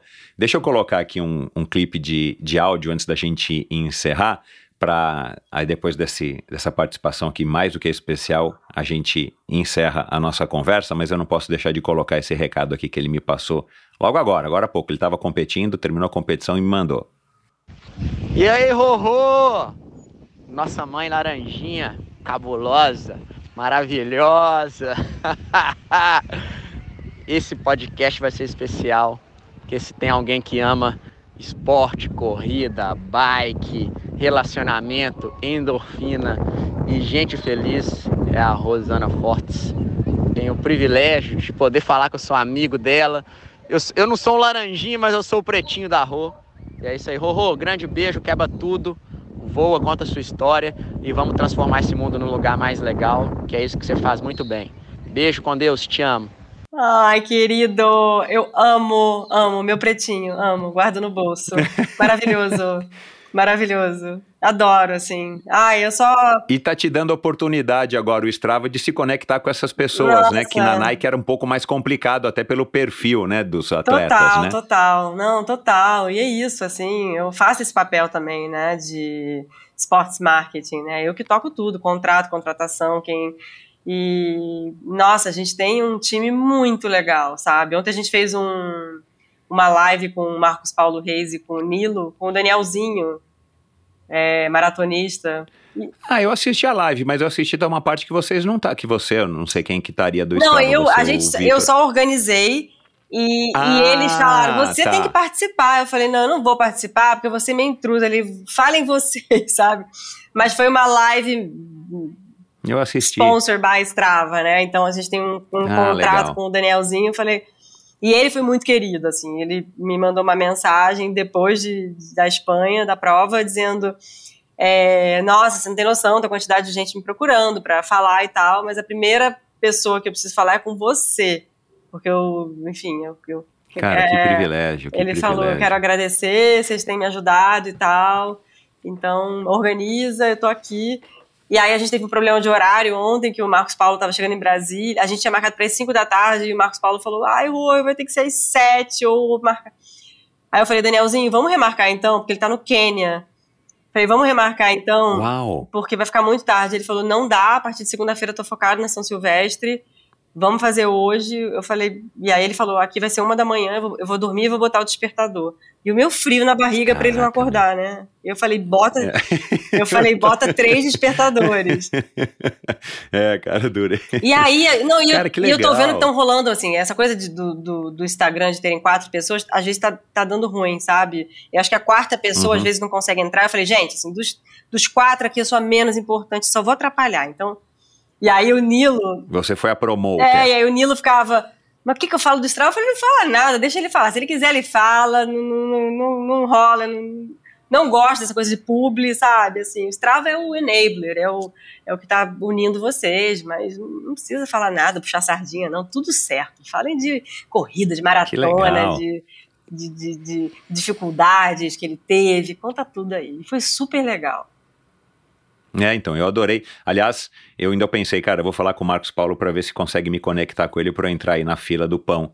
Mas acho mais fácil com você. O Marcos Paulo não tem esse nível de organização. Mas depois a gente conversa. Beleza. Para terminar, é, puxa, eu queria falar de metaverso, do futuro aí do Strava e tudo mais, mas a gente vai deixar para uma próxima vez. É, eu quero entrar naquela, naquela parte que eu te coloquei na pauta. Eu quero te fazer cinco perguntas para você responder de uma maneira é, rápida, espontânea, com a primeira coisa que vier à cabeça. Mas antes de, de, começar isso, eu queria saber como é que é a tua relação com grana. Você já comprou o Range Rover Sport preto que há alguns anos você desejava num post no Instagram? Não comprei ainda, mas meu filho Tom falou que vai me dar de presente um dia. Ah. Ele... Mas um real ou um Matchbox? Ele... um Hot não, Wheels? Não, Hot Wheels nada, ele falou. E ele um dia desse mandou uma é, eu, mensagem eu acho... fofa dizendo que falou: Ah, vou cuidar de você quando você for velhinha. Então é isso. Que legal, cara, que legal, que legal. É, como é que é a tua relação com grana, assim? Ah, Ainda mais morando em São Paulo, no Pacaembu, né? Nesse padrão altíssimo de vida. Acho que já foi difícil, assim, é, mas hoje é tranquilo, assim, consigo. Acabei de. É, a gente comprou um apartamento agora, aqui perto, então a gente está se mudando, fazendo obra, então muito boleto para pagar, por isso que a gente trabalha duro aqui. Casal que trabalha duro, divide contas, mas mas acho que é uma relação saudável, sabe? Assim, não tenho. Acho que tem muito a ver com, com a maturidade, né? Acho que isso vem. Uhum. É... Não fico mais, não sou fã de shopping, de loja. Claro, né? Adoro. Tem um lado consumista, assim, mas muito acho que hoje relacionado ao esporte. Fico mais feliz comprando, sei lá, um artigo esportivo do que qualquer coisa. Até porque eu não saio muito, né? Então. Mas é uma relação boa, assim. Acho que para mim hoje é, falo muito e, e, penso sobre isso, sobre guardar dinheiro para ter uma, uma velhice saudável e feliz e não dar trabalho para pai e mãe, né? Então, uma amiga minha que é super consultora financeira, ela falou, é, eu falei, não, estou juntando dinheiro para o Tom e para o Bento. Ela falou, não, não, esquece eles, toma conta de você. Você se você juntar dinheiro e tiver, fizer lá seu, sua previdência privada, sei lá, se você não der trabalho para eles, já é meio caminho andado para eles. É esse vai ser o maior presente, Exato. é você não dar trabalho para eles. então é isso que eu estou focado agora, em isso não aí. dar trabalho para eles e, e, e, me divertir, né, gente? Acho que ter dinheiro é bom para a gente se divertir, conseguir viajar, fazer uma prova fora, trocar de bicicleta. Ah, tomar um bom vinho, é isso. Se a gente pode, se não pode também tudo certo. A gente faz outras coisas, mas mas é isso, acho que a minha relação é saudável. Bacana. Bom, vou te fazer então aqui as cinco perguntinhas e você responde aí com a primeira coisa que vi, lhe vier à cabeça, a gente encerra, tá bom? A gente vai bater na trave aqui no teu horário. Qual o sentimento que te vem à tona quando alguém te diz que você não vai conseguir? Não vou conseguir é esforço, é, é me esforçar para conseguir. Acho que é o anti-frustração é, é dedicação. Quanto é que vale uma boa conexão? Ixi, vale, vale dinheiro, hein? Vale. uma boa conexão vale. Acho que vale um emprego. Qual a melhor coisa que veio com a maternidade? A maternidade, ai, amor infinito. Se você tivesse que escolher uma única modalidade esportiva para o resto da vida, qual que seria? Ai, certeza que é a corrida, a mais prática. Qualquer lugar eu boto um é tênis na bolsa e vou. O ciclismo é uma delícia, mas vai trabalho, hein? Nossa senhora. Eita é. ferro. É. é. E consome muito tempo, é. né? A é. bike é uma delícia, mas consome muito tempo. Total. Qual a sua cor preferida e por quê? Minha cor preferida sempre foi laranja, a vida inteira. E aí isso virou uma brincadeira, né? Porque meus filhos são ruivos e o Strava, o Strava é laranja. Na minha bio ali do, do Instagram eu coloco, né? É, orange is my favorite color, mas é total. Isso. A laranja sempre, desde pirralha, assim, sempre foi minha cor preferida. Eu. Que coincidentemente é a cor do logotipo do Total. Strava, né? Mas quem for olhar o teu Instagram, vê um monte de Não, ruivinhos que são sim os Total. seus filhos, porque o Alexander é ruivo, Não, e né? minhas roupas são laranja, tudo laranja aqui na minha casa. Eu tenho artigos laranja, tem coisas laranja. Tô olhando agora para várias coisas laranjas aqui na minha casa, então, maior coincidência. Você tem toque também? Os Tupperwares, tudo é laranja, né? Tudo são laranja Não, mas casa. ó, eu tô olhando aqui para umas xícaras, um móvel, uma bola. Não, o vaso ali, ó, tudo laranja. E fuçando no teu Instagram, eu descobri que dia 7 de setembro não é uma data cívica aqui no Brasil para vocês, é o, o, o, Dia dos Ruivos, é, é isso? É isso, você acredita? eu sempre recebo Ai, algum cara. conteúdo de alguém. É.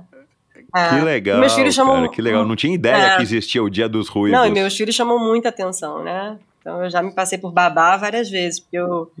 cuidadora, babá. Lá na Praça Buenos Aires. É, total, né? Porque de ruivo eu não tenho nada. E eles não são pouco, eles são muito ruivos, sabe? Com cílios e. É, então, são é, ruivos é, ruivos, é. né? Não é aquele. É, é, que legal. Por isso que, cara, o, são lindos. que o Vinhal falou, oh, meus laranjinhas, que os meninos adoram. Exato, ele. é. Que legal. E, e para terminar, qual a funcionalidade gratuita que você gostaria de ver mais na vida das pessoas? Hum, funcionalidade gratuita. Ai, acho que educação, né? É... Acho que educação total. Acho que as pessoas são. Gentileza também, né?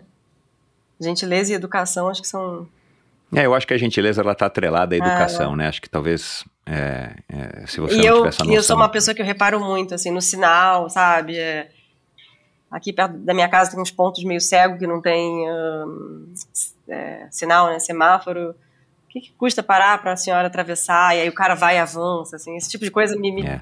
Eu fico pensando o dia inteiro sobre a cena, sabe? Então acho que é isso. Uhum. Educação barra gentileza. Legal. Suas redes sociais, você também já disse nesses outros podcasts, a melhor para entrar em contato com você, é, além de de fazer parte das comunidades aí do Strava, mas é no teu Instagram, Rosana Fortes, é isso? É, ou no, no por e-mail mesmo, não tem problema em divulgar meu e-mail, não. Só não fica me pedindo para tirar flag de segmento, que eu não, não, é, não é comigo isso, tá? Aliás, você não tem ingerência nenhuma sobre a parte técnica, não, né? O não, pessoal eu não ajudo. adianta ligar agora para Rosana. Não, é, é super fácil abrir tickets, tá? Mas toda vez que eu participo de algum podcast, chove gente, não, porque o fulaninho aqui de, de, de que tá tá atrás da moto, no segmental, eu falei, ai meu Deus do céu, reclama lá então, que reclamar no, Stra no Strava, pedir suporte, é super fácil e, e, e, é rápido. E funciona. E funciona, é. funciona, a gente é bem rápido. Eu descobri recentemente que a gente não tinha, né, porque a empresa tá toda lá fora, então é, um, um, criador de conteúdo me falou, Rosana, dá uma olhada que no Reclame Aqui tem várias reclamações e vocês nunca responderam. Eu fiquei zureta. Uau, no Reclame Aqui? É, eu fiquei zureta. Eu, eu, entrei na hora, tinham 500 reclamações de, da, vida, da ah. vida inteira. A gente pegou é. a nossa equipe de assessoria de imprensa, a gente matou todas as reclamações. Agora o nosso tempo de resposta... Ótimo, olha que legal. Nosso tempo de resposta é menos de 24 horas, assim. Se eles não respondem, eu respondo. E a gente saiu de nota menos 100, sei lá, mais negativa que você possa conceber. Isso, é. E agora a nossa nota acho que tá 8,5 ou 9, já tá 9. Tá super boa. Então, assim, é, eu tenho uma, uma, atenção especial, atendimento, respondo todo, todo mundo, mas eu agradeço se puder usar os canais oficiais também. Bacana. Então, pessoal, tá aí o pedido da Rosana. Muito obrigado, Rosana. Adorei. Conversa espetacular. Obrigado por ter cedido um pouco aí do teu sábado. E é isso a gente vai se encontrar aí, sim, de fato, na ciclovia, vai lá, porque eu um... tô direto lá e você vai estar lá, lá. Vou vai lá, lá, um... vou te esperar, vai lá tomar um, um cafezinho. Legal, vou sim. Muito obrigado, adorei. E um bom resto aí de dia para você. Manda lembranças aí para tua linda família de ruivos. Obrigada, adorei participar. Louca para ir ao ar e pedir feedback aí para Se prepara que galera. você vai ficar famosa, hein? já avisa, já, já avisa o Alexandre. Tá bom. Obrigada, pessoal. E é isso, espero que vocês tenham curtido mais esse episódio do Endorfina Podcast. A gente conversou aqui, aliás, simpaticíssima a Rosana, né? Que, que mulher legal, comunicativa, enfim, e, e passou aqui, né? Eu acho que, que deu para deu captar aí bastante lições e aprendizados bem legais. E foi o que eu falei para ela, assim, a hora que a gente vê o currículo dela, eu acho que ela estava, na verdade, se preparando para esse desafio de estar à frente do Strava no Brasil. Tomara que ela tenha bastante sucesso. Vamos lá, vamos reativar as contas, nossas contas no, no Strava. E por favor, pessoal, não mandem para ela reclamações ou pedidos para ela é, é, é, resolver, porque abre um ticket, como ela falou. E eu vou colocar o Instagram dela no post do episódio de hoje, Endorfina BR é o meu perfil lá no Instagram. E endorfinabr.com é o lugar onde você vai encontrar o, os links para as redes sociais de todos os convidados que passaram pelo Endorfina. Você pode ouvir todos os episódios, inclusive com a Tota Magalhães, que já passou por aqui, o Thiago Vinhal, a Gisele Gasparotto, Pipo Garneiro, a Vicky de Sá. Vai ouvir o Rafael Avelar, que comprou agora uma participação através da Adventure, que é uma empresa dele. Vocês vão ouvir aí o triatleta montanhista e empreendedor serial daqui a umas duas semanas, se eu não me engano, enfim. É, já gravei com ele, ficou um episódio fantástico.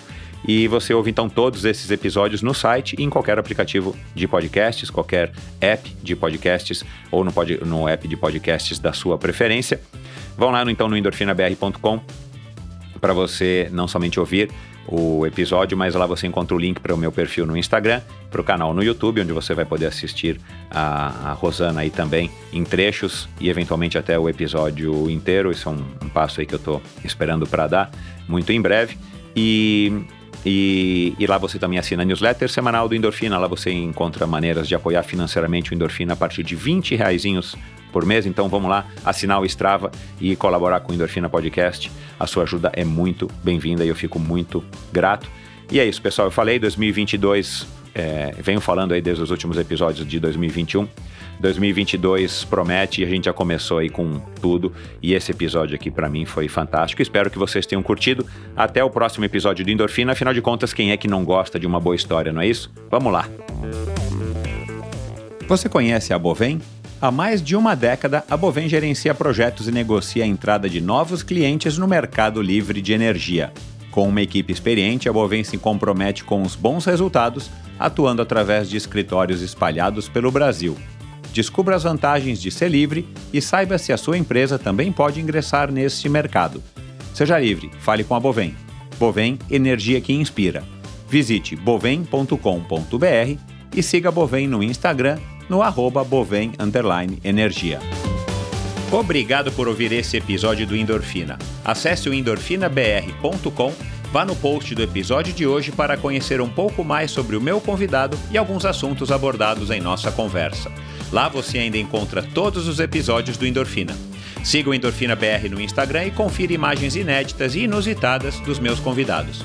Participe enviando comentários e sugestões. Se você curtiu, colabore assinando o Endorfina no seu agregador de podcasts preferido e compartilhando com seus amigos.